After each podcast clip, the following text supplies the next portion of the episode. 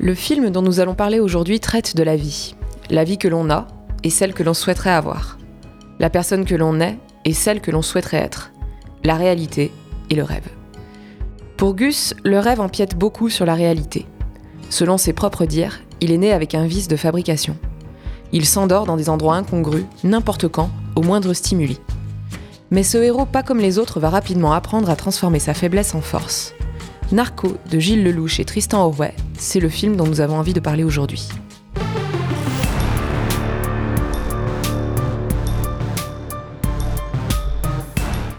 Nous vous informons que ce podcast sera 100% spoiler. Nous vous invitons donc à revenir après avoir vu le film ou à l'écouter en toute connaissance de cause. Bonjour RM. Bonjour Marie. Donc bienvenue sur ce podcast consacré au film euh, Narco de Tristan Orway et Gilles Lelouch de 2004. Donc, euh, est-ce que tu veux commencer à parler un petit peu du film euh, Comment tu l'as découvert, Oui. toi? Alors euh, moi je l'avais vu au cinéma. J'avais gagné des places à l'époque. J'étais j'étais abonné, pardon. Euh, on va y arriver. J'étais abonné au magazine Ciné Live Euh, et euh, en fait très souvent ils faisaient des concours pour gagner des places et je pense que personne ne jouait parce que je gagnais à chaque fois.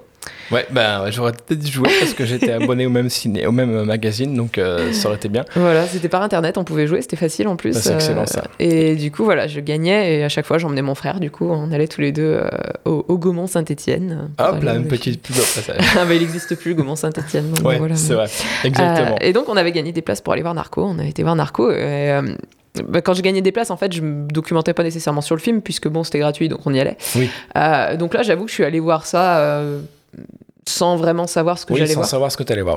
D'accord. Et, et on est ressorti enchanté. Je me souviens qu'on avait beaucoup rigolé et que ça nous avait beaucoup plu et qu'on avait trouvé ça très original, surtout Mm. à l'époque pour un film, surtout pour un film français. Ça... Parce que 2004, ça fait quand même 18 ans, c'est Eh oui. pas à côté, donc... euh, Alors aujourd'hui, euh, il y, a des- il y a des choses, euh, il y a des poncifs un petit peu hein, qui sont revenus plusieurs Mm. fois, mais pour l'époque, c'était Ouais. assez inventif, je trouve. Carrément. Ouais. Et donc voilà, j'en ai, ai un bon souvenir.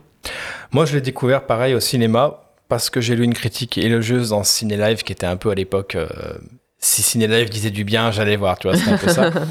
Et vraiment, il mettait en avant le côté original du film. Donc, je me suis dit, ça pourrait m'intéresser d'aller le voir. Euh, J'étais abonné à l'époque à ce magazine. Et euh, c'est pareil que toi, j'ai enfin, j'ai été frappé par l'originalité du film à l'époque. On est en 2004. Euh, si je dis pas de bêtises, on a un peu après Amélie Poulain de Jean-Pierre Jeunet qui était, Je j'ai plus crois. l'année en tête. Je dirais 2001, si je fais pas erreur Ça doit être ça, oui. qui avait déjà boosté un peu le, le côté cinéma français, qui s'est proposé un truc différent, un truc un peu plus dynamique, un peu plus Mhm. avec une vision. Et j'ai trouvé que Narco était un peu dans cette ligne- lignée-là, pardon. Oui. C'est en tout cas mon avis. Oui, avec une narration un peu, euh, un peu plus originale, un Voilà. peu plus, oui, c'est ça. Et c'est vrai que j'étais dans une période où je commençais réellement à m'intéresser au ciné, plus que juste en mettant la télé, en se disant ah tel film il est cool. Et euh, ça m'avait intéressé de noter à quel point ce film il a tenté des trucs, euh, je Mhm. trouvais à l'époque. Euh, je vais peut-être parler un enfin, euh, comment dire, euh, contextualiser un petit peu le film. Donc, c'est un film, comme on le disait, de Tristan Orway et Gilles Lelouch. Euh, Gilles Lelouch, qu'on a pu voir, euh, qui a réalisé Le Grand Bain en 2018. Mhm. Je sais pas si tu l'as vu, qui a eu Je ne un, l'ai pas un vu. sacré pourtant, succès. ouais, je- Je j'en ai beaucoup entendu parler, mais j'ai pas eu l'occasion cool. de le voir encore. Euh, récemment, euh, Gilles Lelouch aussi, qu'on a vu dans Bac Nord, je sais pas si tu l'as vu, qui est en pleine polémique. euh, Enfin, c'est un autre sujet. Euh, les scénarios dialogues sont de Gilles Lelouch et Alain Attal. C'est une comédie dramatique avec Guillaume Canet, Benoît Poulvord, Zabou Bretzman et Guillaume Gallienne, pour citer que parmi le casting assez Mhm. chouette qu'il y a dans le film. Euh, c'est un film français avec un budget de 7 921 837 euros, si je fais pas erreur. C'était un petit peu compliqué de trouver le bon chiffre, mais on va dire que c'est un budget pas mal pour un film, euh, pour un Mhm. film français, mais Bah, ça reste un que petit c'était un premier film. C'était un premier film. Voilà, je crois qu'ils Exactement. avaient, je crois qu'ils avaient fait peut-être des, des Ils ont fait quelques courts métrages ouais, Ouais, avant. voilà. Voilà. ils ont fait euh, donc ils sont Tristan ouais et Gilles Lelouch sont potes depuis ils étaient potes depuis 15 ans. Mhm. Ensemble, ils ont fait pas mal de clips, notamment pour Danny Briand, Pascal Obispo, je sais pas si tu le Ah oui, savais, d'accord. même pour NTM apparemment, de ce que j'ai trouvé. D'accord. Euh, quand ils réalisent leur premier court métrage, ils se rendent tout de suite compte que Tristan Orway sera plus attiré par la technique et Gilles Lelouch bien plus par le travail avec les acteurs, c'est-à-dire plus le- la comédie. Peut-être pas pour rien que le mec euh, s'illustre beaucoup en tant que comédien d'ailleurs Mhm. dans, le, dans le ciné français. Donc euh, en 2004, ils réalisent Narco, qui est en effet, comme tu le disais, leur premier long métrage ensemble. Euh, Guillaume Canet, il avait confié un rôle à Gilles Lelouch dans son film Mon idole en 2002. Je sais pas si tu l'as vu. Peut-être, je m'en Euh, souviens plus. Donc j'ai plutôt bien aimé. Il était chose, assez mais- trash, mais c'était c'était sympa. C'est c'est pareil, ça shootait un peu dans la, dans la fourmilière comme style. Et du coup, le louche, il lui rend un petit peu l'appareil, l'appareil puisqu'il lui donne le rôle principal de, de Narco. Et euh, coïncidence, les productions du Trésor, qui produisent en partie Narco, ils avaient aussi financé le premier long métrage de, de Guillaume Canet, mon idole, dans lequel donc le louche euh, tenait un petit rôle. Et euh, voilà, c'est un film qui dure 1h45, qui est sorti en 2004. Et que donc il a déjà 18 ans, comme je le disais, Ah oui, ça c'est- passe vite. ça fait un petit peu peur. Et il a un peu passé inaperçu à l'époque, il a pas, il a pas franchement euh, cartonné. Alors je vais prendre un peu d'avance sur le. D'ordinaire, je l'aborde à la fin en fait, le- Mhm. les entrées qu'il a fait. Mais par exemple, rien qu'en France, euh, il a fait 584 658 entrées. C'est pas vilain. Enfin, un film 300-400 000, on, on dit que c'est pas vilain. On parle d'un succès à partir de 2 millions généralement en France, Mhm. tu vois. Donc c'est quand même Ah, timide, on c'est va pas, dire. c'est pas génial, euh, surtout qu'il y avait une pléiade d'acteurs qui était déjà très C'est ça célèbre à l'époque. On a un sacré Euh, casting. Voilà, c'est le, le thème en plus est assez euh, Bah, il était pas. Enfin, moi, je assez jamais vu, universel. euh, Moi, je, enfin, je pense qu'il a peut-être été mal mal marketé ou pas marketé du tout, peut-être. Bah déjà, alors moi j'ai toujours pensé, je sais pas ce que t'en dis, je voulais, je me suis même pas mis une note là-dessus, mais Narco, moi quand j'ai vu ce titre, j'ai pensé narcotrafiquant, Oui. j'ai pensé Narcos, et je sais pas si ça l'a pas desservi, parce que possible. quand tu vois l'affiche, à aucun moment tu peux te dire ok ça traite, parce que donc le film traite de la narcolepsie, et euh, je sais pas si ça a pas joué contre lui, peut-être que les gens, euh, tu sais les gens, euh, enfin même, même il y a 18 ans on commençait, à- on s'arrête à un Mhm. titre, on creuse pas trop derrière. C'est possible. Euh, Et d'ailleurs, aujourd'hui, si bon là pour le pour le podcast, j'ai fait un peu des recherches et quand tu tapes narco, euh, même sur YouTube ou quoi, tu as des extraits de la série Narcos. Narcos, exactement. Voilà, qui traite effectivement, euh, ce- c'est Escobar, non, je crois. Euh, je crois. Euh, Alors, il y a plusieurs saisons, j'ai jamais regardé. J'ai Je jamais crois qu'il y a une saison qui touchait Escobar. Enfin, ça Oui, reste enfin bon, dans le domaine des des narcotrafiquants, toujours est-il, C'est quoi. ça. Et du coup, ouais, je pense que ça l'a desservi. Et puis j'ai l'impression, alors. Pourtant, oui, moi aussi, je m'intéressais un peu au cinéma déjà à l'époque. J'ai l'impression que euh, la sortie a été confidentielle de ce film. J'ai pas l'impression qu'on nous en a parlé plus que ça. J'ai pas l'impression qu'il a été bien vendu. Et puis, pourtant, Poulvord à l'époque euh, était en pleine Poulvord ascension entre Ouais, guillemets. ça. Euh, alors après, j'ai quand même, pour- pour- je me suis posé la question quel film était sorti à la même période, le Mhm. même mois, en décembre 2004. On avait quand même le Pôle Express de Zemeckis. Euh, Certes. les Zemeckis a quand même une sacrée troupe de fans derrière lui. Oui, mais enfin, le Pôle Express de Zemeckis, ça reste une sortie familiale. Enfin, autant j'emmènerais voir mon gosse voir le Pôle Express, autant je l'emmènerais pas voir Narco. Ça a pu jouer justement. Je pense que les sorties du mois de décembre ont peut-être joué contre lui aussi. D'accord, ouais. Enfin, c'est Oui, mon si, avis tu vas, après. si tu vas voir un film, tu vas pas en voir un autre de toute façon. Peut-être. On va. On avait aussi Bridget Jones slash de raison qui sortait le même mois. Les Dalton d'Eric et Ramsey. Bon, je sais pas si c'est une super référence, mais après voilà, ça peut être marrant. Euh, Ocean's 12 de Steven Soderbergh. Ah, ouais, ça aide pas. A- Quand t'as deux grosses suites à des grosses ça, franchises, ouais, ça, ça aide pas, c'est Et sûr. on avait Benjamin Gates, c'est le trésor des Templiers de John Turtletaube de avec euh, j'ai oublié son Euh, nom. oui, euh, Nicolas Cage. Nicolas Cage, oui. Donc il était peut-être un peu. Ouais. Je sais pas si la sortie était très tactique en fait. euh, Et puis décembre, décembre, 2004. euh, je suis pas sûr que c'était tactique, non, parce qu'en plus, ça, c'est un film. Pour moi, c'est un film d'été, ça. Complètement. Ouais, c'est clair. C'est une comédie estivale, en fait. Je pense qu'ils ont peut-être. euh, ouais, c'est peut-être là l'erreur. Donc, euh, je sais pas ce qui a joué contre le film, mais c'est vrai que moi, en tout cas, j'ai adoré ce film. Enfin, j'ai Ouais. vraiment, même à l'époque, même si je pouvais peut-être pas saisir un peu la mélancolie qu'il y avait derrière autre, j'avais 18 piges, mais euh, je l'ai trouvé tout de suite très réussi, original, qui proposait des trucs, qui avait un culot de mise en scène et de des idées. Qui se Mhm. disaient, on assume, on assume le truc, et Ah, ils ça, je trouve fond, ça ils- dingue. C'est un délire en fait. hein. Ils, Ah, complètement. sont complètement partis dans un délire. Moi, je me souviens avoir, avoir beaucoup ri qu'avec mon frère, on s'était Ah marré. oui, quoi. oui, complètement. Bah, il y a des répliques. euh, ah oui, oui, ah, je m'en suis noté quelques-unes. euh, quelques-unes. Bah, rien que l'introduction de Poulvord, elle est magique. Quoi. Ah oui, oui. Non, mais... Bon, je, je- ouais, on, vous j'oserais- laisse- on- on va vous laisser la découvrir. Voilà, j'oserais pas dire euh, la réplique en question, mais voilà, regardez le film, au bout de Ah, quelques minutes, vous allez voir Poulvord et vous entendrez sa première réplique. Moi, osé, beau. hein, je me serais pas gêné, je te le dis Ah ouais, direct. tu- Ah ouais, ouais, Oh bah allez, on y va à fond. Allez, vas-y. Eh bah alors, mon con, t'avais encore la tête dans le fond de ton cul Voilà, c'est- la première réplique de Poulvord. faut l'imaginer avec Boulevard. hein. Alors, euh, je vais peut-être te laisser parce que j'ai beaucoup pris la parole sur l'envers un peu du film. Qu'est-ce que t'as, qu'est-ce que t'as aimé déjà dans le film, un petit peu point par point, je sais pas éventuellement. Alors euh, justement, bah, l'humour très décalé hein, dont on parlait. Ouais. euh, euh, et- mais alors, il y a beaucoup d'humour très décalé. Bon, voilà, la réplique que je viens de citer, elle est quand même assez, euh, assez trash. assez- Moi, ça me fait marrer en tout moi, cas. moi, ça me fait beaucoup rire, mais après, voilà. Mais il y a aussi beaucoup d'empathie pour les personnages. Exactement. Et c'est ça qui m'a plu, c'est-à-dire que euh, les personnages, notamment le personnage Gus, hein, le personnage principal, donc joué par Guillaume Canet, il est hyper attachant. Complètement. Et on est de son côté tout de suite, en fait. Euh, donc ça, je trouve que c'est très bien fait parce qu'il nous amène à, avoir d'empathie pour lui en, seulement quelques minutes de film. On, comprend ce qu'il vit. Euh, et je pense que l'émotion, elle reste malgré, enfin malgré ou ah, il y a cet humour qui est très présent pendant tout le film, mais il y a aussi cette émotion qui est présente pendant tout le film. Euh, donc, par exemple, quand je trouve qu'il a une très belle relation avec son père, qui est joué par Jean-Pierre Cassel. Hein, euh, donc la scène où le, où le père euh, meurt et où il va répandre ses cendres, par exemple, je la Oui. trouve extrêmement touchante. Exactement. Euh, ou même la scène du dialogue entre donc les personnages de Poulvord et de Zabou Bretman. Cette scène, je l'ai notée aussi, tu vois, dans le Buffalo Grill. Oui, ils sont dans un Buffalo Grill et en fait ils, ils parlent de leurs rêves et, de- et du fait que leurs rêves se sont pas réalisés et ils se posent des questions sur, sur leur vie. Et elle est, elle, elle est extrêmement touchante et extrêmement vraie. Je trouve que ce, ce passage-là, il n'y a plus du tout d'humour ou de, Non. ou de phrases euh, un peu alambiquées ou quoi que ce soit. C'est un, vrai dialogue entre deux personnes qui se rendent compte que leur vie n'a pas du tout tourné comme ils voudraient. Si tu peux voir le grand bain de Lelouch, Ouais. il y a beaucoup de ça dans le grand bain. D'accord. Euh, surtout la version longue, parce qu'il y a deux versions. Bon, la version longue dure 10 minutes. Mais elle a, ouais, et en fait, ça joue parce que elle apporte quelques dialogues où c'est pareil, tu, tu pars du délire et d'un coup, tu atterris dans une scène c'est. Le mec, il est très doué Mhm. pour écrire des dialogues qui sont empreints d'un drame, en fait, euh, sous-jacent au milieu de l'humour. Et je sais pas comment il fait ce dosage. C'est très bien dosé, super ouais. bien dosé. Et c'est jamais dans le, dans le pathos non plus, ils en font pas trop, mais c'est. Je pense que c'est. En plus, ça, c'est un thème universel. euh, ben, ce qu'on aurait aimé que sa vie. ce qu'on aurait aimé faire de sa vie et, Oui. ce, qui, ce, qui, ce qui est devenu en réalité. Et est-ce que ça nous convient ou pas? Euh, je pense que ça, c'est un thème qui est quand même assez. euh, voilà, que tout- Alors- on s'est tous posé cette question un jour. Très franchement, c'est un thème euh, qui me touche beaucoup plus aujourd'hui que j'ai 36 ans, bientôt 36 ans, Mhm. qu'à l'époque où j'en avais 18, où bah, je comprenais Oui, mais, Mais ça, te passe un peu 18 au-dessus quand t'as tu dis, 18 euh, ans. Voilà, t'as la vie devant toi. 18 ans, ouais. et tu te rends pas compte, et t'es un petit con, et voilà, ça c'est fait. Et euh, par rapport à ce que tu disais, euh, enfin, je sais pas si tu avais Non, euh, c'est.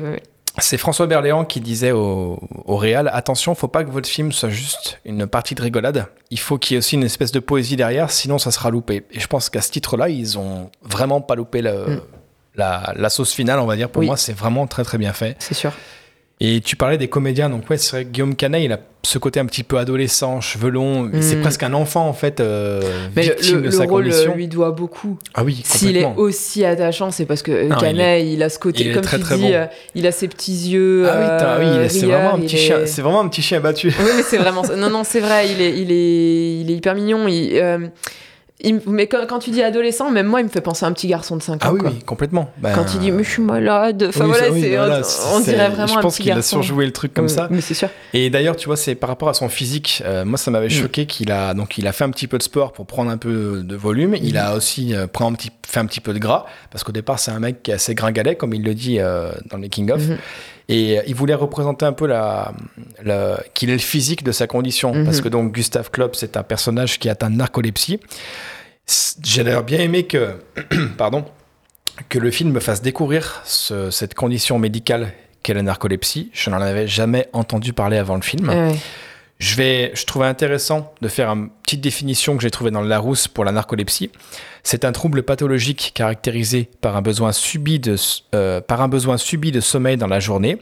La narcolepsie correspond à une entrée directe dans le sommeil dit paradoxal, pendant lequel se produisent les rêves avec mouvement des yeux et des membres, sans passer par du sommeil dit lent. L'endormissement survient sans raison précise, sans fatigue particulière, plusieurs fois par jour. Pendant l'accès, on arrive facilement à réveiller le sujet. Cette phase peut durer de quelques secondes à plus d'une heure.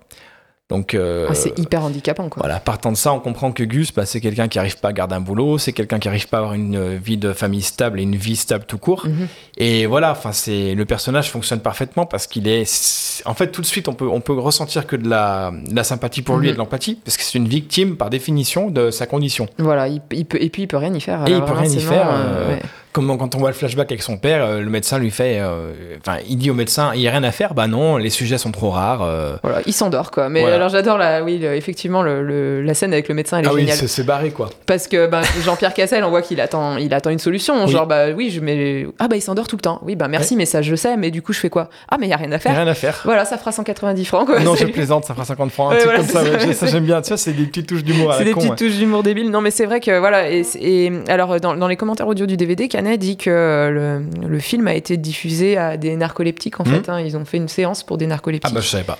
et que justement le film a été très apprécié euh, par, par les personnes touchées par la maladie, qui disaient que la représentation de la maladie était quand même, bon malgré toute la couche d'humour Oui, et tout oui, ça, était quand même assez fidèle, et que comme le personnage principal est hyper attachant, ça voilà, oui, ça, ça qu'il n'y a aucune moquerie. J'ai vu aucune Voilà. moquerie envers cette maladie. C'est plutôt la, la situation que ça crée. Voilà, En fait, c'est littéralement réussir à rire du drame, en fait. Parce que C'est ça. concrètement, euh, on verrait un mec comme ça autour de nous atteindre ça, on n'en rigolerait pas du mais tout. c'est pas drôle euh, du tout en fait en soi. Mais c'est Ah, vrai non, que là oui, les, les- comme tu dis, les situations sont, coca- sont cocasses, euh, et mais mais il y a pas de moquerie, voilà. Non, C'est Jamais. ça Enfin, qui moi, je l'ai pas senti bien. en tout cas, très franchement. Mhm. euh, Et d'ailleurs, pour les besoins du film, Canet, Orwell et Lelouch ont rencontré un vrai narcoleptique.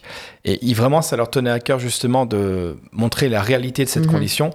Ils ont par exemple découvert la faculté des narcoleptiques à reprendre leurs rêves où ils l'avaient laissé. Donc euh, ça Ah ouais. colle un peu avec le scénar du, du film. Et à les poursuivre. Donc euh, quand des fois euh, Gus...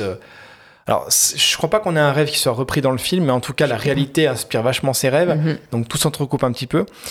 Et ouais, c'est des personnes immédiatement plongées en sommeil paradoxal. et là où nous, on met deux ou trois heures à atteindre ce, ce sommeil-là, quoi. Mhm. Et d'après les réals, il n'y a aucune réelle incohérence entre leur fiction et la, la réalité de la condition. Ça rejoint ce que tu dis avec les gens qui narcoleptiques qui ont vu le film Mhm. et qui, qui l'ont apprécié, ce qui ce qui m'étonne pas. Ça leur a peut-être même permis d'en rire un petit peu, quoi, Peut-être qu'ils ont dormi pendant tout le film. Peut-être qu'ils ont ils dormi ont- pendant tout le film. Exactement. Non, mais c'est, c'est, c'est- enfin, terrible hein, comme maladie, c'est sûr qu'on. Et, Ah et là, mais- c'est très bien montré dans le film, c'est-à-dire que euh, si on entend parler de cette maladie, on se dit ah ouais, oui, ça doit être handicapant. Bon, mais on- en fait, on réfléchit pas à tout ce que ça implique derrière, c'est-à-dire qu'on peut pas conduire. Oui. Euh, là, on le voit à un moment, il réussit à, à décrocher un emploi, alors il cache sa maladie parce qu'il sait que de toute façon, sinon, on Ah oui, l'embauchera pas. aucun problème. Ah oui, comment il s'appelle cet acteur? Oui, Il est excellent. c'est, euh, euh, oui, j'ai mangé son nom. Lionel Abelansky, je crois, qu'on avait vu notamment dans. Didier et dans Mm. plein d'autres films. Oui. Oui, qui dit Vous n'avez pas de problème de santé particulier. Et puis on a Gus qui réfléchit euh, Oh, Non, oh, non, non, bon, non, oh, non. ici. Et la scène Et- d'après, il s'endort sur un chariot dans un magasin. Voilà, exactement. Donc, ils, fon- ils foncent dans les boîtes de conserve, c'est l'horreur. Euh, mais euh, c'est vrai que oui, c'est. ça, alors bon, la situation est cocasse, on rigole sur le moment, mais on se dit qu'effectivement, oui, on comprend qu'ils puissent pas garder un job. Première fois que j'ai vu le film, j'ai dit Mais c'est dramatique. J'ai pas, sur le coup, Mm. je rigolais, mais je disais C'est horrible en fait. C'est horrible pour Et lui. puis après, bon, euh, voilà, ça devient un gimmick. euh, oui, et bah après il s'endort. euh, Mais c'est vrai que on- c'est ce qui fait aussi qu'on arrive à avoir de l'empathie pour des personnages comme euh, Zabou Bretman qui joue sa femme, Qui est excellente. qui est excellente. De toute façon, tout le casting est Ouais, excellent. ils sont tous bons. hein. De toute façon, ils sont tous très très bons. Et, et je trouve que ben, on comprend aussi sa position à elle parce qu'elle en a marre en fait quoi. Oui. Tu peux pas. Alors elle, elle, elle le blâme, c'est dégueulasse parce qu'il y est vraiment pour rien. Mais en même temps, elle cherche une victime, elle cherche euh, un coupable parce que déjà d'une, il a pas de boulot, donc elle est obligée de, elle, elle travaille, c'est déjà compliqué financièrement. Euh, et en plus derrière tout ça, euh, il peut pas tenir une conversation jusqu'au bout quoi. Non. Il finit toujours par s'endormir. Et tu, j'allais peut-être y revenir un peu plus tard, mais tu comprends aussi que tout ce qu'elle lui remet sur le- les épaules, c'est aussi ses frustrations Mhm. à elle pour la vie qu'elle a. Au départ, tu te dis, bah, elle a une situation, elle fait ce qu'elle veut. Elle a son, euh, son onglerie, là, Mhm. son délire, les ongles. euh, J'ai noté la réplique quelque part, je sais plus Ah où c'est. les ongles sont pour les femmes. Les euh, ongles sont à la femme, ce que la barbe est à l'homme, tu vois. Oui, voilà. C'est excellent, ouais, bref. Et du coup, tu te dis, ah bah elle, en fait, elle a trouvé sa place. Il lui manque qu'un mari qui soit là pour elle, qui puisse. Et en fait, non, tu te rends compte, plus le film avance, qu'elle aussi a plein de frustrations, de regrets, et que bah, ça participe au sa fait qu'elle vie, lui sa rejette vie dessus. est pas quoi. devenue ce qu'elle euh, ce qu'elle pensait que ça deviendrait. Elle aussi finalement a eu un, un handicap entre guillemets quoi. En fait, il y a eu voilà, il y a eu il y a eu un événement dans sa vie qui a fait qu'elle n'a pas ça n'a pas tourné comme comme ça aurait dû tourner. Exactement. Euh, et c'est ça en fait que j'aime dans ce film, c'est qu'il y a vraiment toute cette dualité. euh, euh, alors déjà, bah, il y a le rêve et la réalité, ça on y reviendra je pense, mais tous les personnages, ils ont deux facettes en fait. hein. Il y a ce que eux ils sont dans la vraie vie, et il y a ce qu'ils auraient aimé être ou ce qu'ils rêvent d'être. Euh, donc par exemple, bon, Zabou Bretman, euh, elle, euh, c'est une princesse à la base. hein. C'était Mm. voilà, c'était une jeune fille très très jolie. Euh, elle, elle était admirée de tout le monde. On- elle était promise sans doute à un bel avenir jusqu'à Très américain d'ailleurs. Très ça nous est américain. montré comme un. Puis alors, je te coupe un peu, je reviens sur la mise en scène. L'intro du personnage de Pam quand elle est ado. Oui. Mais c'est tiré d'un film américain, cette espèce de travelling euh, en on slow voit, motion on, et tout. on la, voit lumière. déambuler dans les, dans les couloirs du lycée. Il y a tous les garçons qui la regardent passer. Oui, c'est très, ça fait très En série fait, ils ont américaine. digéré le- tous les codes en fait qu'ils empruntent aux autres films, et aux autres styles, et ça, je trouve ça dingue. C'est rare en France, euh, à part peut-être Genet qui a, qui a vraiment des, des folies de mise en scène d'Armélie Poulain qui sont assez uniques. Mais j'ai trouvé ça dingue. que Tu, tu te dis pas, ah, c'est des Français qui font comme un film américain ou autre. Tu te dis, putain, c'est crédible, ça a de la Ah gueule. oui, oui, on y croit. ouais, c'est vraiment bien filmé. Tu sens, tu sens un amour de la mise en scène et de la caméra qui qu'on retrouve, je trouve pas assez en France. On Oui. s'arrête au simple champ contre champ, champ contre champ, plan large. Tu vois. Et là, peu- tu vois, quand euh, justement pour en revenir au chant contre chant, euh, le, dialogue dont on parlait où Guillaume Canet, euh, Ah, pardon. où Guillaume Canet obtient un rôle, euh, obtient un rôle, pardon, obtient Un un, boulot, oui. un boulot. euh, Oui. Et donc euh, là, je trouve que la mise en scène, elle est géniale. C'est-à-dire qu'il est en, donc il est en, en interview, il est en, en entretien d'embauche. hein. Donc on a un champ contre champ, mais la façon dont c'est fait, elle est super intéressante. C'est-à-dire qu'on a d'abord l'employeur. Lui, il est face à un mur avec euh, voilà un, tableau d'affichage derrière. Enfin, c'est assez cloisonné. Et par contre, quand la, la caméra se retourne en direction de Canet, euh, lui, il est, il y a un très très grand entrepôt derrière lui, Oui, un super long couloir. grande perspective derrière. Une très lui de grande mémoire, perspective. Et du coup, moi, je trouve que ça, c'est c'est- le langage visuel, il est intéressant parce que ça veut dire que Canet, lui, il y a plein de choses qui se passent dans sa tête, en fait. Quoi. Il y a tout un monde derrière lui. Là où le patron, c'est très intéressant, Là où le a patron juste un mur, a il est un cloisonné, mur, il est euh, carré. il est cloisonné, il est carré, il vit sa petite vie. Euh, ce qui est pas forcément moins bien, ou voilà. Mais Canet, on voit, moi, pour moi, C'est un peu le pouvoir de son imagination, ce qu'on voit, cette espèce de grand couloir euh, qui, qui s'étend derrière lui. Et, hum, et souvent aussi dans la mise en scène, j'ai remarqué que le personnage de Canet paraît minuscule. Il paraît tout petit, perdu dans un monde trop grand pour lui. Très souvent, il est en vue zénitale vrai, ça. ou en plongée. Toujours un peu écrasé par son il est monde. toujours un peu écrasé par le monde dans lequel il est. Il, il est tout, on dit une petite fourmi, il est tout petit. Et là, ça aussi, Un petit gosse en fait, un petit un gosse petit gosse. perdu, ouais. Mais c'est ça, c'est un petit gosse. Mm. Et, et là, pareil, dans, dans- sur ce plan-là, ça accentue aussi cet aspect-là de. Il, il est Non, tout petit dans ce grand monde, quoi. Et enfin, c'est des petites, c'est des petits détails de mise en scène, mais qui. C'est rarement anodin. euh, Voilà, voilà, qui qui derrière, termes euh, de apporte scène, beaucoup. Et pour revenir donc au, per- au personnage de Pam, euh, donc la- qui est joué par Zabou Bratman, euh, donc oui, on a on- l'introduction, enfin la présentation du- de son personnage quand elle était jeune, donc comme tu dis avec ce Mm. travelling dans les dans, dans les, les couloirs du lycée. Ah, c'est très, c'est très cliché, mais ça marche parce que c'est super voulu. bien. Cliché, c'est voulu comme. euh, Et alors, ils ont choisi la chanson Femme fatale du, Ve- du Velvet Underground and Nico pour. euh, d'accord. euh, pour, pour. J'aime bien cette chanson, je trouve qu'elle est, elle est Ah, intéressante. La BO, de pas- toute façon, la, la BO du La film BO est géniale. On, en- on y reviendra, mais. La BO est géniale. Euh, et donc les paroles de la chanson sont pas anodines non plus. hein. J'en ai traduit un petit bout.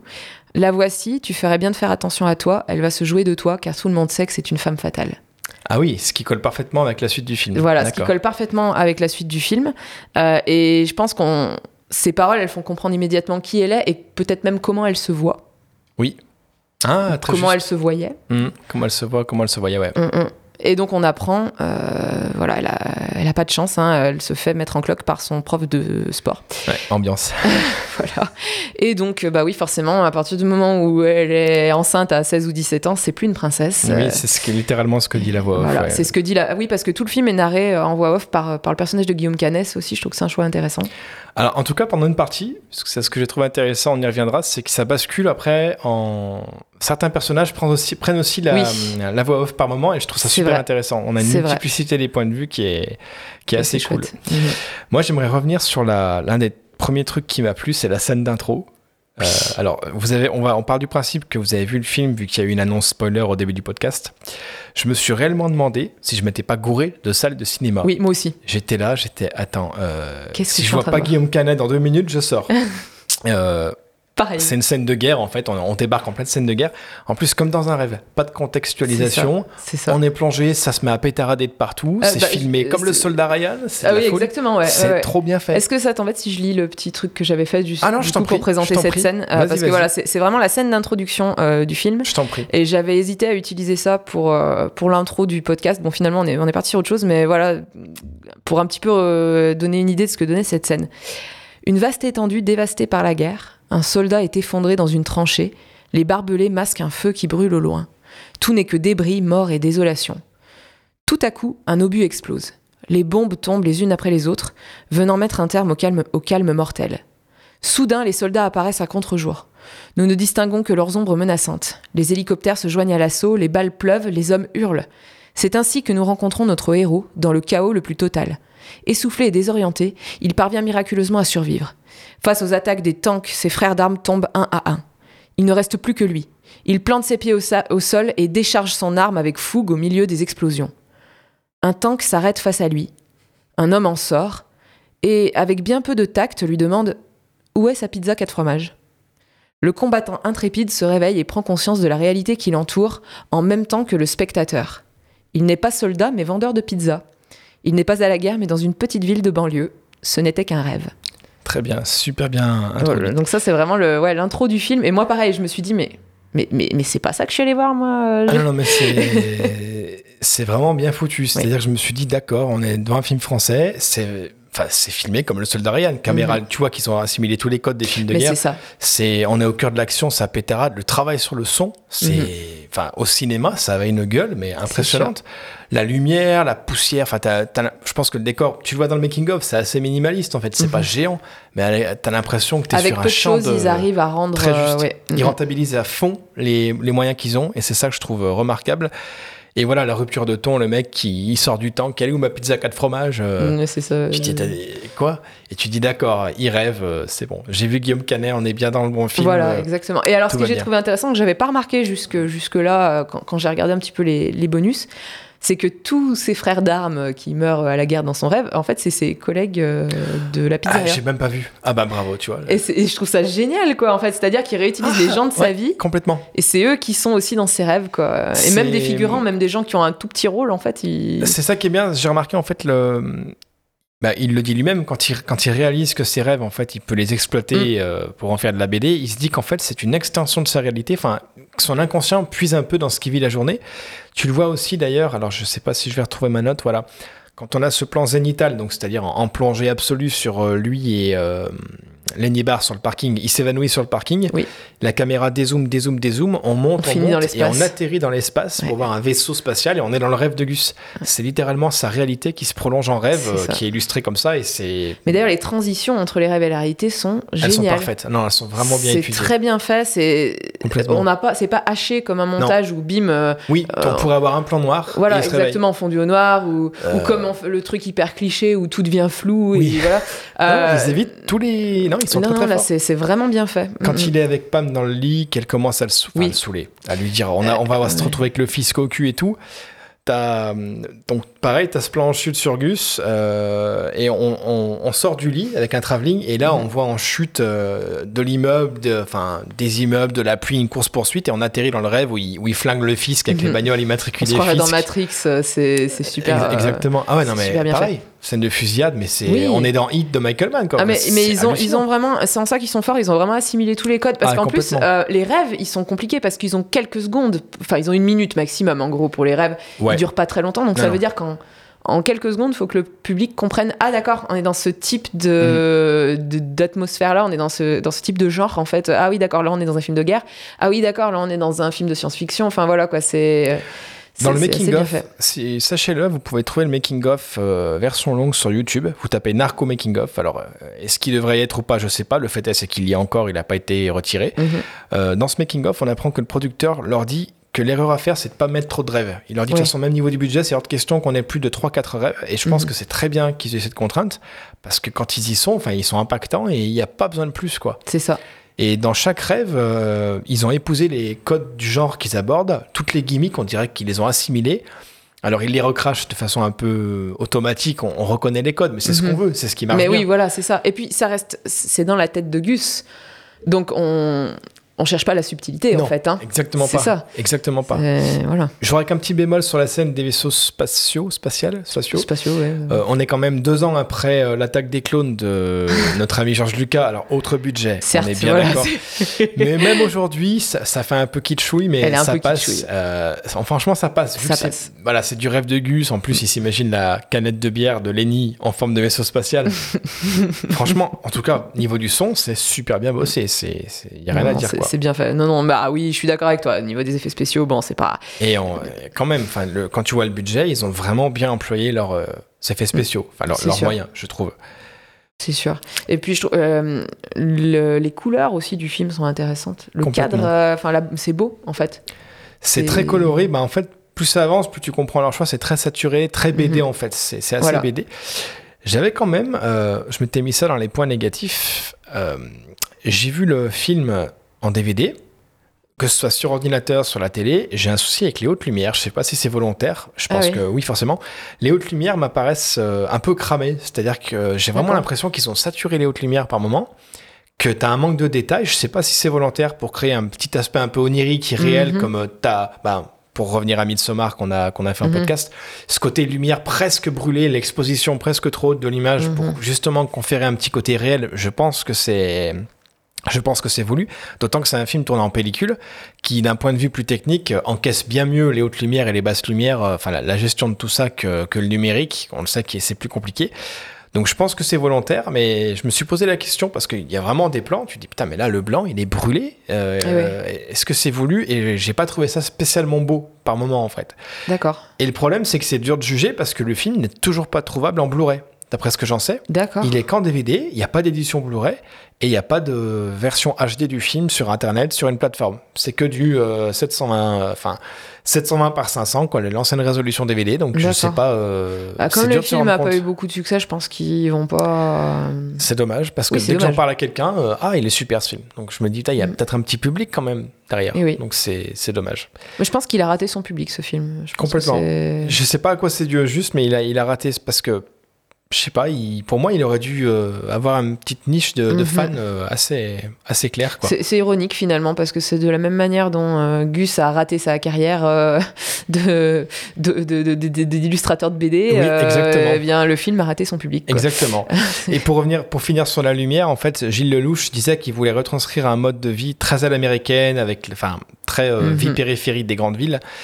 Et on retrouve ça un peu dans cette lumière chaleureuse qui fait presque un peu tout le temps lumière dorée de coucher ou de lever de soleil. Donc c'est super beau de ce point de vue-là. Même en termes de lumière, je veux dire, il y avait un effort euh, assez, Et alors, euh, euh, il y a une partie du film qui est tournée euh, bah, dans- euh, à l'endroit où j'allais en vacances tous les étés quand j'étais petite, tu m'en as parlé. Euh, le lac du Salagou. Euh, bon, si vous ne connaissez pas, je vous encourage un jour à y aller. C'est très très beau, c'est resté encore assez sauvage et euh, il y a ces espèces de, euh, de, de- de- de- c'est une terre très rouge en fait, euh, qui, bon, bien sûr, toute proportion gardée, parce que je suis allée aux deux endroits, donc on est bien d'accord, toute proportion gardée, qui fait un petit peu penser euh, au paysage de l'Ouest américain, type euh, Monument Valley ou des choses comme Mm. ça. Toute proportion gardée. Euh, mais euh, ça y fait un petit peu penser. Je pense que c'est pas un hasard s'ils sont allés tourner là-bas. Non, complètement pas, je pense et, pas. et d'ailleurs, ben, je sais que mon frère, ma mère aussi, on a, on a repéré tout de suite que c'était au Salagou. Et c'est c'est chouette parce qu'il y a vraiment, là aussi, on, on retrouve l'influence américaine. Euh, le film pourrait se passer aux États-Unis. La C'est ce petite qui m'a banlieue surpris, où moi. il vit, euh, et puis du coup, les décors euh, après en pleine nature, euh, donc qui se trouvent à cet endroit-là au lac du Salagou, c'est ça rappelle vraiment l'Ouest américain. Moi, je me suis fait avoir sur le coup. J'ai dit, mais c'est filmé. C'est dans, dans les choses que j'ai beaucoup aimé, c'est la façon dont ils utilisent les décors. On Mhm. se croirait même pas en France. C'est ce qui marche parce que du coup, ça met tout de suite le film dans une sorte de. Tu te dis pas, ah, on est en France, c'est très Mhm. réel. Ça le sort un peu de notre réel de tous les jours. Et euh, voilà, comme il filme les extérieurs, quand il rentre chez lui, après s'être fait virer euh, par le pizzaïolo, enfin le livreur de pizza, tu dirais réellement une banlieue américaine. Oui. T'as ce décor très On rougeâtre dirait autour. un peu Wisteria Lane, un peu euh, à la. Desperate Housewives. Ouais, ouais, Totalement. ouais. Euh, c'est exactement. Ben, t'as réussi à mettre des mots sur ce que je pensais. C'est Ouais. Wisteria Lane de Desperate Housewives.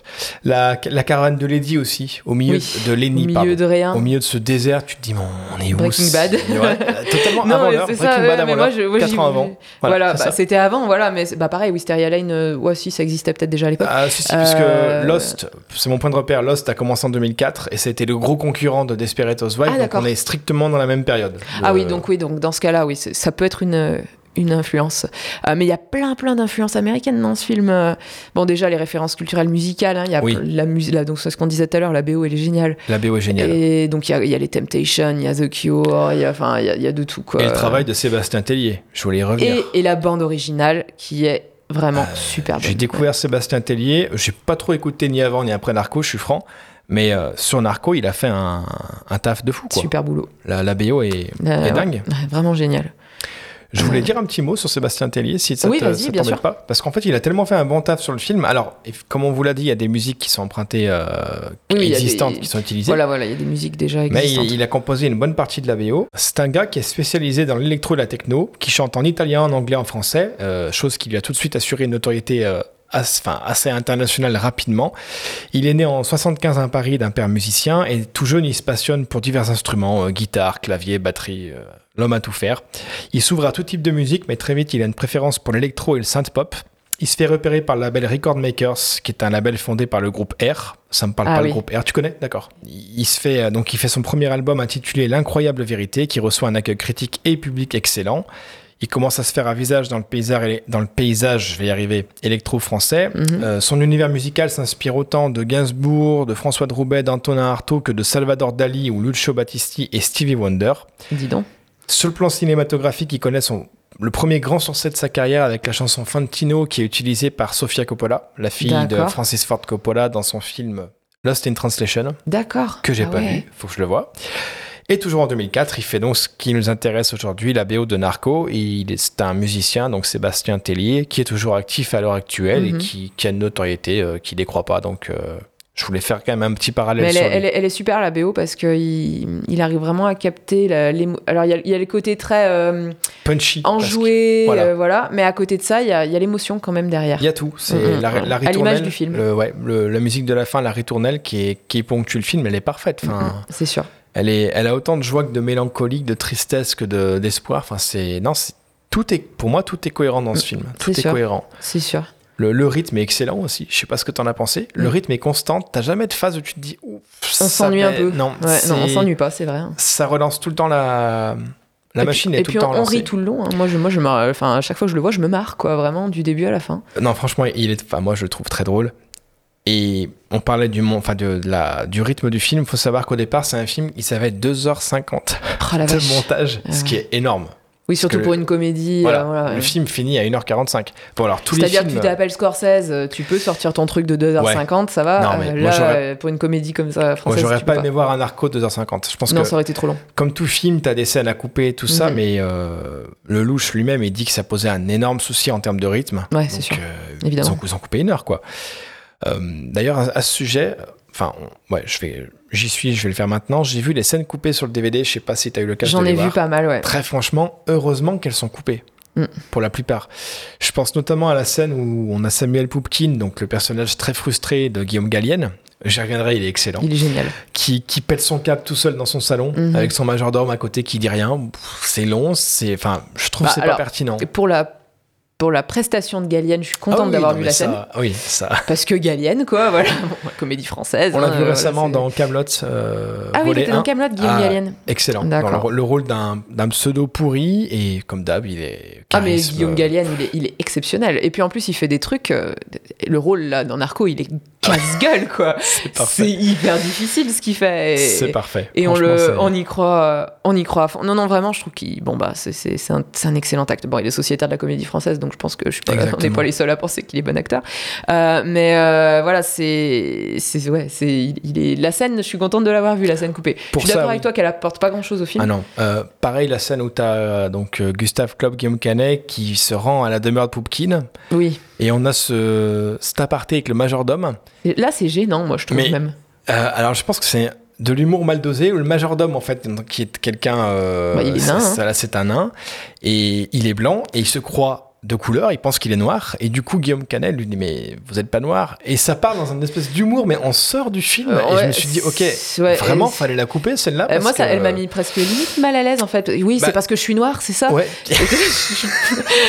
Donc c'est complètement. non, mais euh, oui, on, on serait sur un film sur le racisme ou sur le fait que Mm. Gus soit quelqu'un de couleur qui veut. Tu, tu dirais d'accord, je comprends, c'est totalement barré vu que. Oui, mais là, ça, ça, ça tombe comme un cheveu sur la soupe. Et puis moi, j'ai Voilà. trouvé limite malaisant. J'étais, j'étais pas Ah, hyper à c'est l'aise pas pour rien s'ils l'ont- coupé, Ouais, ils je ont dû se rendre compte que ça marchait pas. Alors, il C'est- jouait super bien, par contre, le majordome, Ah oui, hein, il était super. Mais euh, bon, oui, voilà. C'est- un projet, il, te- il doit tellement, il doit tellement te prendre la tête et de. Mm. tu- tu- au bout d'un moment, tu vois plus clair. Et quand pense. tu sors du nuage, entre guillemets, tu prends du recul, tu te dis Attends, mais ça, ça marche pas. Je vais, je le fais sauter, c'est évident. La scène du Moyen-Âge aussi, je sais pas si tu l'as vu Oui. pendant le. le- Bah, en fait, ils, pensaient faire quatre rêves, ils ont coupé un des rêves. Très C'est-à-dire bien. que pendant la thérapie de groupe, euh, là, ce qu'on voit dans, le, dans la version euh, finale du film, euh, c'est en fait, on, que des sons. C'est que des sons et euh, la narration de Guillaume Canet qui prend le pas. En fait, on entend en voix off. Voilà, il raconte les rêves qu'il fait au il groupe raconte, de, voilà, de on voit qu'il raconte pendant le groupe de parole ses rêves, mais on n'entend pas ce qu'il raconte. C'est-à-dire qu'on a la voix off de Canet qui dit qu'en gros les gens se passionnaient pour ces histoires pendant la thérapie de groupe. Voilà. Mais on a on n'a aucune image, on n'a rien. Alors qu'à la base, ils avaient prévu faire un quatrième rêve qui se passait plus ou moins au Moyen Âge, voilà, avec des Vikings, Ouais, ou je sais pas avec quoi, mais bon, euh, c'est. Qui, qui devait en plus être diffusé sur un écran derrière Oui, les ça. gens pendant le groupe de parole. Et en fait, ils ont dit que ça marchait pas du tout. Même Ça les images pas. étaient. En fait, pour le coup, heureusement qu'ils l'ont coupé parce que ce rêve était pas crédible. Tu vois les Oui. images, t'y crois pas qu'on est à cette époque-là. Bah, c'est- c'est-à-dire que c'est ce qu'ils disaient, ils avaient un pas un budget extensible, ils avaient quelques figurants pour faire une espèce de bataille à la Braveheart, ça, ça fonctionne marchait pas, pas. en fait quoi.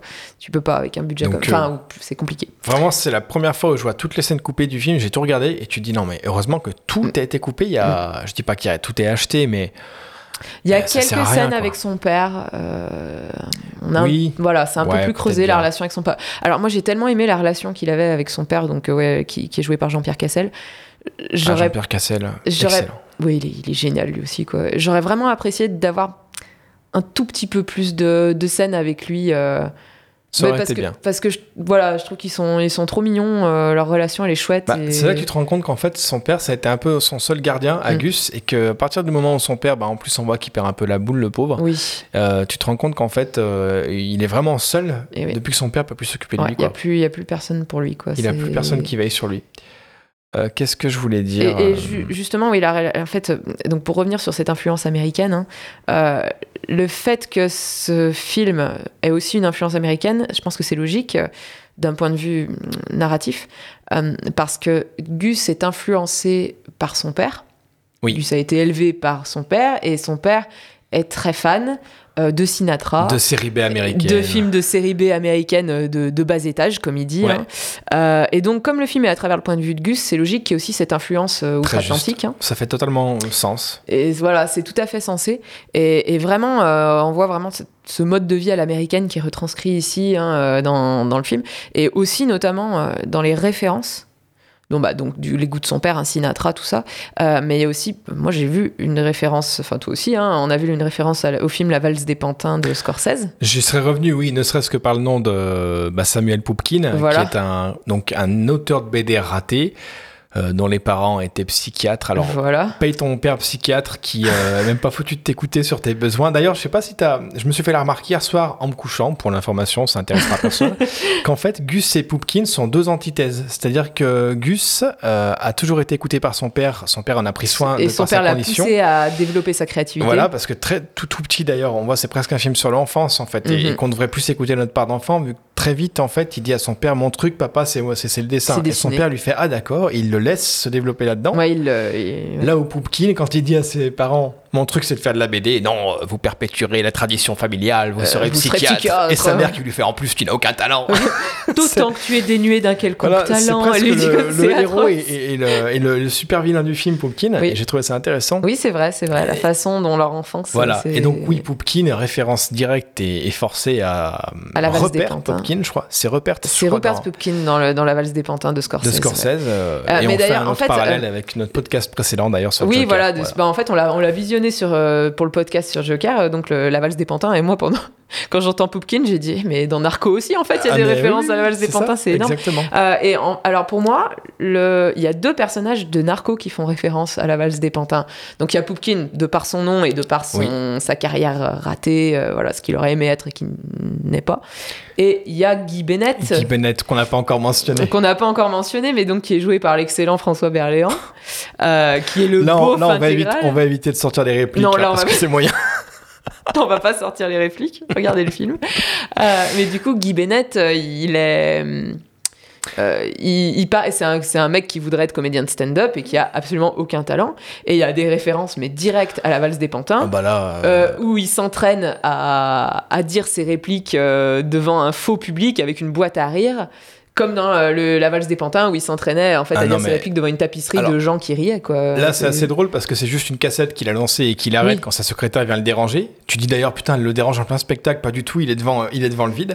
Et c'était même plus dérangeant dans La valse des pantins Oui. de Scorsese, où là, on dézoomait comme pour montrer le perso dans sa folie tout seul, ça. face à une, euh, un mur, en fait, oui, de un public, mur une photo, en fait. Une immense photo euh, de- à taille réelle derrière, ouais, de, qui- de- qui de public qui rigole quoi. Non, euh, oui. c'était. C'est... La référence est évidente. Pour Oui, moi, oui, là c'est sûr. Là clairement il y a une référence. ouais. Donc c'est. Euh, c'est- ouais, mais ça fait voilà, ça fait partie des influences américaines que je trouve intéressant de, de- de mentionner. ouais. Ah, complètement. Donc voilà, c'est vrai qu'on a. Tu, on parlait de l'humour au début du podcast, l'humour qui est omniprésent, mais il a plusieurs formes en plus. C'est ce que je trouve bien. Il est parfois cynique, comme t'en as, quand on a le prof de gym euh, qui mate en gros plan les fesses de son élève de, de Pam, avec la voix off euh, de Guillaume Canet. euh, Oui. Il découvrira un lundi matin les aptitudes de son élève pour la gymnastique. Oui. Tu te dis, c'est quand même dégueu, quoi. Tu vois, c'est c'est à la limite du gênant, mais ça passe. L'humour, il passe. parce Bah, C'est-à-dire tu- que la voix, la voix off de Gus, elle est toujours en décalage avec ce qui se passe à l'écran. Oui. C'est ça qui crée l'humour, en fait, c'est ce décalage. hein. Et bah, en fait, il a un regard enfantin sur. Oui. Enfin, il pose une, une voix off enfantine sur le, les ça. événements du film. Il y a aussi un autre passage où il y a ce décalage qui m'a beaucoup fait rire, où euh, donc, euh, Gus euh, sort de l'hôpital, il, a été- il a été hospitalisé, il sort de l'hôpital et il trouve le corps sans vie de son voisin de, Oui, de- de je sais chambre qui, est- qui a été assassiné. Et donc la réplique c'est « Il me fallut bien du sang-froid pour ne pas céder à la panique, Et à la hurle. découverte. » Et là tu vois hurler et sortir en courant. Et voilà, le décalage est super drôle. euh, Tu vois, c'est pareil, l'humour absurde, euh, les, les grandes phrases de Pamela sur les ongles, euh, l'humour par répétition, les endormissements de Gus dans, dans divers lieux. Et alors voilà, l'humour qui donne lieu à des répliques cultes, je vais vous en sortir deux. Euh, donc Pamela qui parle des ongles, l'ongle est à la femme ce que la moustache est à l'homme, une marque de personnalité hors norme. Ou alors, euh, celle-là, elle me tue. Donc on a Samuel Poupkin. Euh, quand on comprend qu'il va piquer, euh, donc parce que donc voilà, Gus, vous avez vu le film, il va s'inspirer de ses rêves pour en faire des BD. Et il a un coup de crayon fantastique. Et Poupkin, qui est donc son psy, on va dire son psychologue de groupe dans les, Mm. les thérapies de groupe, qui va, lui qui est un artiste de BD raté, qui a jamais été foutu de faire une BD, qui va lui piquer l'idée, essayer de lui piquer ses dessins. Et à ce moment-là, on a un flashback de Poupkin qui montre son travail à divers, euh, à divers euh, juges, dont un qui lui fait de deux choses l'une, mon vieux, ou vous arrêtez la bande dessinée, ou vous vous rachetez les mains. c'est violent. T'imagines, on te dit ça Et Poupkin, en fait, c'est pour ça, il, il est, il est mauvais dans le film. C'est ce Oui, qu'il mais fait, parce c'est qu'il odieux. s'en est pris Mais tellement en fait, plein le la pauvre, tronche. Mais c'est aussi une victime en fait de C'est son ça. entourage. Et tu te dis bon bah c'est. Et, et il essaye, en plus, il essaie d'être gentil. Dans, dans mon bateau, il n'y a qu'amour et compassion. Ah oui, voilà, bah des choses comme ça, ça. où on, on sent que non, pas du tout, en fait. D'ailleurs, il, Euh, enfin, il écoute Gus avec une sincérité bien avant de savoir qu'il pourra l'exploiter parce qu'on voilà mais Oui, parce que ça l'intéresse, en fait, quoi. Il a envie de savoir. euh, T'as l'impression que ce de- mec, il, il va quoi. pouvoir saisir le truc de sa vie, il le laissera pas passer. Et ouais. Et c'est là qu'on bascule du côté euh, Obscur. que j'appelle les Dark Poopkin, tu vois un petit peu, le- un peu comme Dark Dark Vador, le, le côté sombre. ça ferait un bon personnage. J'adore. non, mais c'est pas mal, tu vois. Euh, Et dans les répliques, il y en a une que j'adore aussi, qui est de, donc de Poulvord, qui est, enfin, qui, qui est dite par Poulvord. euh, je, te, je te dévisse le cou et je te bloque ta croissance à vie. Celle-là Oui. aussi, je la trouve Ah magique. non, quoi. c'est- très gros, mais en fait, plus le film il avance, je me suis marqué ça aussi, plus on a un aspect BD qui se met en Mm. place avec des personnages, mais totalement loufoques. Complètement fou. Euh, il faut que je mentionne. donc, on va revenir un peu sur Poupkin, tout l'arc narratif autour de lui. Pour moi, c'est vraiment. Souvent, on dit que t'es un film, en fait, il y a toujours un peu un méchant, un gentil, tu vois. Mhm. Et pour moi, s'il y a un méchant du film, c'est un peu Poupkin, c'est vraiment Oui, l'antagoniste. c'est l'antagoniste euh, principal. qui va donc euh, réussir à se procurer intelligemment les dessins euh, de Gus pendant que. euh, alors attends, pourquoi il a accès aux dessins de Gus pendant que Gus n'est pas là? Est-ce qu'il a déjà eu. En fait, il va chez lui.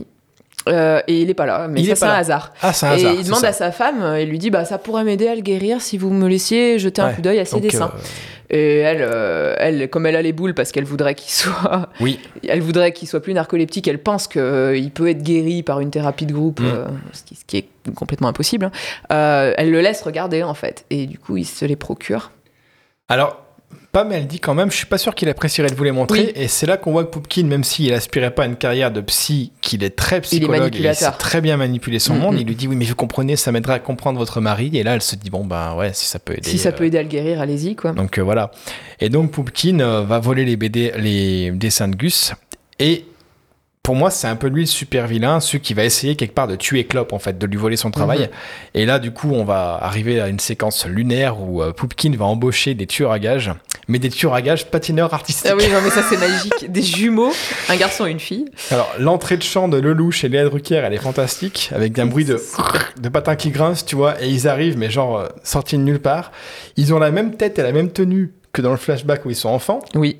Donc, quand ils sont enfants, ils massacrent leur père. On dirait avec un- Children of the Corn. Ah, je oui, les enfants du maïs. Les enfants du maïs, tu sais, ils sont, ils sont tout, tout blonds, euh, ils ont presque les yeux rouges. C'est ils- peut-être voulu. Oui, c'est voulu. Dans, le- dans les commentaires, il en parle Ah de bah, je l'ai raté ça, tu vois. Ouais, D'accord, ouais. très bien. Dans, dans le, dans le commentaire audio du Qui est au DVD. départ une nouvelle de Stephen King, qui fait bien flipper d'ailleurs. Ah, d'accord, je savais pas. C'est, si Ah, je c'est dis pas adapté de Stephen Stephen King, parce que je l'ai lu, euh, je suis tombé dessus, je dis mais ça me rappelle un film que j'ai vu, où des, un couple, je crois, tombe au milieu du plein de champs de maïs, Mhm. ils tombent sur un village abandonné et les enfants, en fait, ils sont devenus. Ça m'a rappelé un peu, je sais pas si tu as lu le livre, euh, là je m'éloigne un petit peu. Euh, bah, super, je vais citer un bouquin et j'oublie le titre. Tu sais, c'est les enfants qui sont échoués sur une île. C'est un bouquin Ah très vieux, oui, très euh, connu. euh, Lord of the Flies, euh, Voilà. Sa Majesté, Sa des Majesté des Mouches, Mm. où euh, finalement la société euh, adulte, euh, enfin les enfants deviennent une société aussi cruelle que celle Oui. des adultes. Tu, tu te dis qu'en fait, ok, l'humain fonctionne comme ça. Et là, c'est pareil. Je crois qu'il y a des sacrifices humains dans les enfants du maïs. Mouches. D'accord. J'avais pas la référence, d'accord. Eh ben, mais c'est vrai que quand tu les vois après, tu te dis oui, le- la blondeur, tout ça, oui, il y, a- il y a effectivement de ça. Et en fait, ils ont, ils ont choisi des, des patineurs artistiques parce que hum, le louche expliquait qu'il voulait quelque chose de complètement antinomique avec l'idée du tueur à gages. Exactement. Ah, voilà, le, le truc le moins, euh, le Ah plus bah. inoffensif dans ta tête, quoi. Voilà, bah, Moi, lui, tu me dis patineur artistique, je vais jamais chercher tueur à gage. Non, c'est sûr.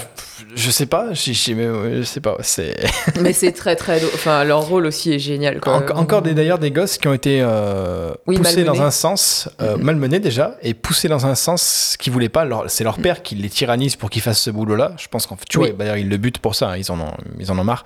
François Levental d'ailleurs qui joue leur père, Génial. est excellent cet acteur. Génial. Mais il a Excellent. tout petit rôle, mais c'est vrai que, ouais. Mais c'est ça, même les petits rôles sont des grandes gueules. C'est c'est- assez ouf. c'est très, c'est très bien fait. Et alors, euh, c'est ce que j'aime dans les personnages secondaires de ce film, c'est qu'en fait, il y en a plein. Et ils sont jamais sous-exploités. Ils sont tous super. Euh, J'ai j'ai vu récemment une, euh, une interview de Glenn Gers, qui est le scénariste euh, de La Faille, notamment avec euh, Anthony Hopkins et, et Ryan Je l'ai vu il y a très longtemps. Bon, voilà, bah, enfin bon, il est scénariste, il est à ses côtés à Hollywood. Et j'avais vu une interview de lui où il, où il parlait des seconds rôles et où il disait les personnages, euh, les seconds rôles sont les, prin- sont les personnages principaux de leur propre vie et vous devez jamais oublier ça.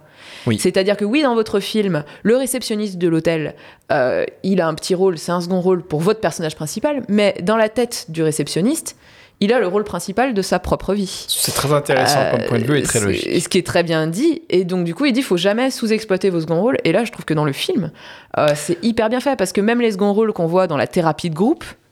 Oui. euh, Je il- pense que le louche est peut-être du genre à avoir une bible de tournage qu'on appelle, c'est-à-dire que chaque personnage a son passé, son présent, Mhm. où il va, qu'est-ce qu'il aime, qu'est-ce qu'il n'aime pas. Je serais pas surpris qu'il ait, pré- qu'il ait fait une espèce de storyline oui, pour chaque personnage. perso, Ouais. ouais. Parce que c'est vraiment. euh, c'est c'est très. Mais, mais même le personnage de Lenny, il est hyper profond. enfin, On en a- fait. on n'a pas encore parlé de Lenny Barr. Lenny Barr. Lenny Bar, oui. Le- Jean-Louis Crouton, en Jean, fait, la base. Jean-Guy Crouton. Ah, si Jean-Guy. Crouton, pardon, Jean-Guy Crouton qui Crouton. se fait surnommer Lenny Barr parce que ça fait plus karatéka, c'est Ça bien fait connu. plus américain. Euh, Ah oui, plus américain, ouais, c'est ça. Et, et du coup, il- lui aussi, il est, il a, en fait, il a, il a un personnage parce que donc tous les personnages principaux, donc Gus, euh, Pam et donc Lenny, donc les donc Zabou Bretman. euh, Guillaume Canet et, et Benoît Poulvorde euh, ont tous les trois un arc narratif assez intéressant. Ils évoluent tous les trois en fait finalement euh, euh, dans leur euh, dans leur façon de voir la vie et dans leur façon de se comporter. Et, et ça aussi c'est très agréable à regarder en tant que spectateur parce qu'en fait on n'a pas l'impression d'avoir eu une histoire complètement vaine quoi. Non, Il y a eu une vraie évolution. C'est-à-dire qu'à un moment donné, on se rend compte, d'ailleurs, même eux s'en sont rendus compte que le film parlait pas tant du. Comment dire du, De la narcolepsie. Du rêve de Gus. Mhm. Ils se sont rendus compte que la quête d'identité, c'était le sujet en fait réel du film pour- Mhm. et que ça s'élargissait à tous les personnages. Alors, est-ce que c'était conscient dès le départ ou pas Je sais pas. En tout cas, ça le devient. Et euh, c'est devenu leur leitmotiv principal. Bah, C'est-à-dire que chaque personnage est une variation sur ce thème-là, quoi. c'est un peu ça. Qu'est-ce que- qu'est-ce qu'étaient ses rêves? Qu'est-ce qu'est sa réalité? Tu vois, le louche était intéressé par la dichotomie. Je me suis noté Mhm. ça de euh, ce qu'on est dans la vie et ce qu'on aimerait être dans la vie. C'est un sujet qui l'intéresse beaucoup. Pardon, excuse-moi. Bah, c'est- en fait, ils aspirent tous à des choses plus extraordinaires. Ils sont tous d'une certaine façon déçus de leur vie. Euh, donc ça part du personnage principal qui, lui, ben, pour le coup, est narcoleptique, donc forcément c'est compliqué. Euh, mais euh, c'est c'est vrai pour, pour tous. Hein, Zabou, donc c'était une princesse qui partait avec tous les atouts pour mener une vie extraordinaire. Et finalement, non. Lenny, il rêve d'être une grande star du karaté. Et il vit une vie miteuse. euh, dans Alors le j'allais caravane. j'allais mettre une nuance là-dessus. Oui. Euh, tu dis euh, une vie de princesse et finalement non. C'est- Tout est question de point de vue pour Oui. moi. Qu'est-ce que on en revient au C'est sujet C'est quoi réussir Euh, Exactement. Alors on y reviendra face à un, un peu plus tard avec un, un caméo de ouf dans le film qui, qui parle de qu'est-ce que t'es dans la vie, c'est Quel- quoi la quel- réussite. Qu'est-ce que c'est le succès? Voilà, Mhm. c'est quoi le succès? Oui. Mais voilà, il y a, y y en fait cet aspect de, de dichotomie et de hum, dualité, elle est présente sur tout le film, mais dans plein, plein, plein d'aspects. Donc déjà avec ce qu'ils auraient aimé être et, et ce qu'ils sont pour de vrai, d'accord? Euh, Mais aussi, euh, ben, par exemple, les jumeaux, donc les... hum, Les tueurs, les patineurs artistiques, les tueurs à gages sont des jumeaux. D'ailleurs, Poulvord a une réplique, il leur dit Vous êtes deux Dans ce putain de monde, ouais. voilà, vous, vous êtes deux, vous avez de la chance, vous êtes deux. Euh, le laïus que Poulvord fait sur le film Double Impact. Pourquoi Double Impact, il est meilleur que tous les autres Parce qu'ils sont deux. Ah bah non mais c'est fou, j'ai même Tu pas fait le lien. Ah oui, Euh, tu- est-ce que tu penses c'est une espèce de fusil de Chekhov de, des jumeaux qui arrivent après de... Peut-être. Euh, à mon avis, c'est vraiment cette idée de dualité, de dichotomie, en Ah, fait, hein, ouais. qui, est, qui est mise dans tout le film. La double vie de Gus, évidemment, le rêve et la réalité. Chaque personnage, chaque personnage a deux facettes. Zabou, elle devient blonde, par exemple, à un moment, donc elle devient un peu plus, Oui. un peu plus vilaine, un peu plus méchante. Elle fait des choses assez répréhensibles. Les Euh, blondes sont méchantes et vilaines et répréhensibles. Ah non, mais j'ai rien contre les blondes. Mais euh, du- non, mais tu comprends en fait, elle, oui, change de, t'affole. elle change de personnalité Oui. à ce moment-là un petit peu. Euh, donc voilà, Lenny Barr qui en réalité s'appelle Jean-Guy Crouton euh, et qui Ils a ont une- tous un peu des espèces de, ouais, de, de noms de, de super-héros versus euh, non-réalité, Voilà. quoi. Ouais. Ils ont tous un peu. euh, Et puis aussi, ben, la, la dualité entre euh, la vie, la petite vie qu'ils mènent et le rêve des États-Unis Mm. qui hante tout le film, en fait. En plus, oui, Euh. tu peux presque dire qu'il hante tout le film parce que on est aux States sans y être dans Voilà. l'ambiance, mais on est en France. C'est vois, vraiment ça, parce un- qu'en fait, eux, ils rêvent de partir aux États-Unis. hein. Zabou et Lenny prévoient même de partir aux États-Unis en laissant Gus à un moment. Pamela est l'animé, je, je, je suis Euh, pardon, Pamela et Lenny, pardon.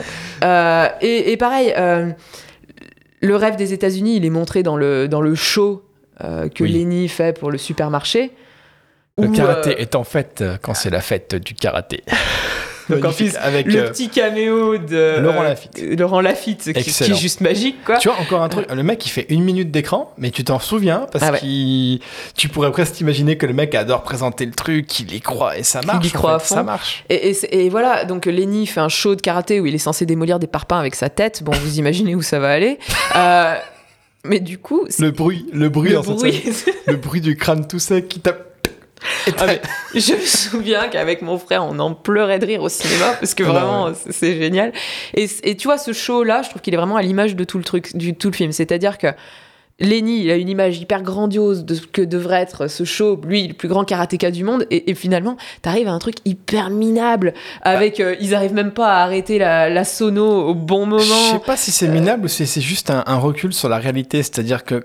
Euh, T'as vu quand il arrive devant les parpaings avec le show, la musique, les lumières, Les, on est les cadré, voilà, on est cadré très serré sur lui, Oui. et là t'y crois? Et là, après, quand il s'est écroulé, on dézoome, on est du point de vue des gens dans, dans les gradins, et en fait, tu Mais vois l'artificialité du minable, décor.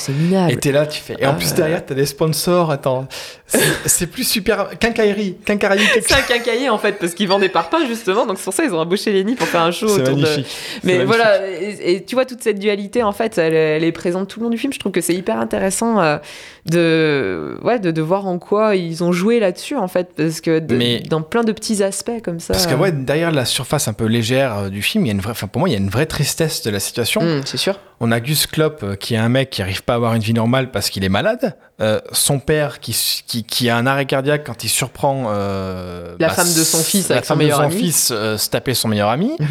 Euh, Poupkin qui vole littéralement le travail, euh, enfin on va dire la propriété intellectuelle de Gus. Tout le monde profite de la faiblesse de ce mec. Euh, Poupine, Pou- Poupine.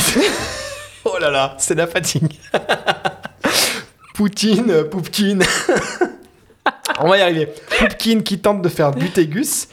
Euh, je vais y arriver. Pardon. Guy euh, Bennett qui prend, qui, qui prend le, le bouquin et en fait un truc oui, absolument parce immonde. que ouais, là. Guy Bennett, c'est un peu Jean-Marie Bigard. Oui, c'est ça, exactement. Vraiment, c'est un peu Jean-Marie Bigard, en fait, euh, donc qui va effacer les cases des BD pour marquer les grosses saloperies. Ouais, c'est ça. Et le vent, oui, parce que Guy Bennett, encore une fois, en termes de, de trucs antinomiques, euh, comédien, enfin, il essaye comédien de stand-up qui est à la fois éditeur. Oui. Ok, bon, très bien. Pourquoi pas Qui se vante d'avoir le plus gros pif et tout, et comme le dit Poupkin, il est passé à côté plein de chefs-d'œuvre. Mais en tout cas, il a du pif pour, euh, pour les dessins de Gus parce que les BD vont cartonner. Mais voilà, encore quelqu'un qui exploite l'idée de quelqu'un d'autre Mhm. pour arriver à ses rêves à lui. Euh, on a aussi Pam, dans le côté un peu dramatique, qui est, qui est assez injuste. Tu vois, quand, quand Gus commence sa thérapie, euh, elle dit à, elle dit à, à Lenny devant Gus euh, Je m'en fous de ces débiles, je veux juste qu'ils guérissent. Tu vois, Oui, ça, voilà, c'est violent. C'est violent, c'est rude. Et du coup, elle se rapproche de Lenny. Comme tu le disais, le dialogue Pamela-Lenny au Buffalo Grill, qui est plein de tristesse. En fait, j'y vois un peu une crise d'ado à la quarantaine. Tous Oui. les personnes, on dirait qu'ils font une crise d'ado. Bah, ils, euh, ils- ils font, enfin, ils une font crise l'état de des lieux de, en fait. ils font l'état des lieux de leur vie et ils se disent, euh, ok, est-ce que, est-ce que vraiment on est arrivé à ce qu'on voulait, et c'est quoi ma vie et est-ce que ça me convient? C'est ça, complètement. Et c'est, assez, ouais, ouais, je trouve que c'est, assez profond finalement, Et sous des airs euh, complètement. euh, Euh, C'est ça, qui... mais c'est peut-être pour ça que ça marche et qu'on s'en rappelle. C'est comme Mm. le grand bain. Franchement, Narco me rappelle le grand bain, enfin l'inverse. D'accord. C'est très drôle. Je sais pas si tu connais le postulat de départ, mais Oui, oui, voilà, oui. Des, un groupe de mecs qui se mettent en tête de, de, de créer un groupe de, de nageurs qui, voilà, ouais. natation synchronisée. Mhm. Euh, avec Virginie Fira aussi qui est fantastique. Enfin bref, il est vraiment bien.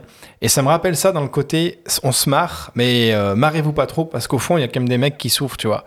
Et tu parlais de Lenny Barr, je voulais qu'on y revienne un petit peu. Euh, alors Poulvord, il en fait des caisses, mais justement Mm. pour ce rôle-là, il faut qu'il en fasse Là, des il est parfait. Euh, moi, j'ai, du mal marche. avec. C'est, je suis vraiment pas fan en général. Il, il m'agace même un peu. Euh, mais là, dans ce rôle, il- en fait, le rôle est pour lui. hein, je veux dire, il, Il est parfait. Il est parfait. Il est juste parfait. Et, et lui aussi, il a une évolution qui est hyper intéressante en fait. hein, Complètement. parce ah bah, au début, tu te dis, s'il reste comme ça tout le long, il va vite me saouler. Ouais. Mais en fait, tu vois que c'est un mec, il, il fait de la peine. il fait de la peine. Et puis, je pense qu'au au fond, il sait qu'il a. C'est peut-être l'un des mecs, en fait, qui est le plus conscient de son. Je vais pas dire son ratage, j'aime pas ça, parce que. Il est, qui est le plus conscient de sa réalité, mais Mhm. qui la, re- qui la rejette le plus sous ses grands airs de karatéka, de blagueur et tout. Il, il se voile la face. Euh, Complètement. mais en fait, il. euh, Alors, euh, oui, le, le passage où donc il est prof de karaté. Euh, et donc le passage où il défonce la tête d'un gamin euh, pendant le cours, J'adore cet humour assumé, quoi. Il le laisse inconscient sur le tatami. il le défonce. Euh, et, et je trouve justement ça illustre bien son personnage, c'est-à-dire qu'il déjà il se fout complètement des conventions, hein. Oui. et en plus il est seulement capable de vaincre un gamin en fait. Oui. C'est-à-dire pour persuader les autres et se persuader lui-même au passage de son soi-disant génie. Euh, il s'en prend à la seule personne qui sera pas capable de, de Ah lui bah. résister dans le, Ah dans le mais- public quoi donc, donc il défonce la tête d'un gosse quoi. mais fallait oser, quoi. Euh, la scène où la caméra à hauteur du gosse, il se prend, il se prend 4 ou Des 5 gros coups de genoux en pleine tête. c'est violent. J'étais- mort de rire, moi. Mais tu t'y attends pas en plus Mais sur non, le coup. Et, personne n'ose c'est- faire ça. C'est énorme quoi. Et, et j'adore aussi parce qu'il explique à son meilleur pote qu'il veut devenir le plus grand karatéka du monde pendant qu'il est en train de fumer et de boire des bières avachis sur le canapé quoi. Bah, ça, en fait, ça résume le personnage. Ça résume tout à fait le personnage, c'est-à-dire qu'il croit d'une certaine façon, il croit que le monde entier lui en veut parce que s'il réussit pas, c'est de la faute des autres. C'est souvent Après, c'est ça. un schéma qu'on peut, Mais, qu'on mais peut c'est parfois tous traverser, je mais c'est ça, exactement. C'est en ça que c'est bon. Euh, et c'est juste qu'il est pas assez bon ou assez bosseur, qu'il a pas la discipline qu'il faut ou pas, pas le- peut-être pas le talent. Et qu'on l'a pour, peut-être euh, pas aussi entouré, donné sa chance. Ça, j'y Voilà. crois aussi quand il le dit à Pam. ce, qui est, euh, ce qui est possible. Mais quand tu vois, par exemple, donc pendant, quand il fait le show euh, au quincailler, là, justement, euh, euh, à la fin, il- quand il s'est pété la tête sur les parpaings et qu'il n'a pas réussi à casser les parpaings, il explique que c'est de la faute du présentateur qui, au lieu de mentionner euh, Jean-Claude Van Damme, a mentionné Chuck Norris, quoi. Je crois même qu'il dit Chuck Norris. Chuck Norris, oui, ils disent Chuck Norris. Voilà, donc. Il a mentionné Chuck Norris, oui, Van Damme. Voilà, oui, oui, c'est de, leur- faute à lui. Donc tu vois, c'est toujours de la faute des autres. euh, Il, il, il se remet jamais vraiment en question jusqu'à un certain moment du film Oui. où là, il commence à prendre conscience euh, de, de certaines choses.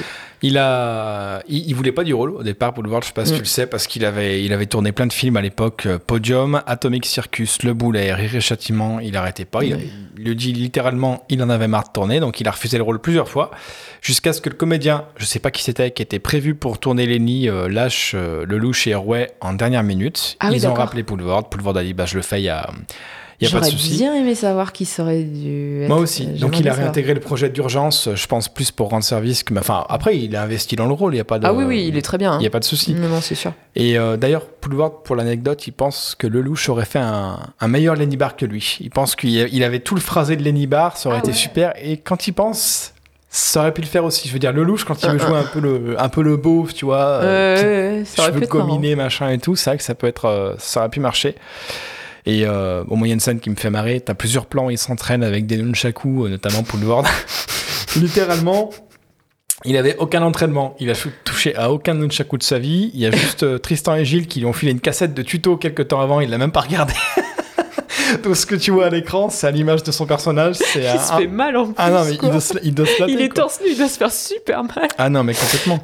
Et j'aime bien, les- ouais, on parlait des seconds rôles, le, le mec qui suit de partout, mais qui n'ouvre jamais la Ah bouche. oui, le black, mec là, au il bar, est génial, voilà. lui. Tu te dis, mais euh, c'est qui? On, va- on va savoir pourquoi il le suit et tout. Non, non, c'est, il le suit. C'est un, il est, il est Il tout le temps à côté de lui. Il est muet. Mais ça, mais tu t'en rappelles? Tu sais, C'est Oui. fou, tu t'en rappelles.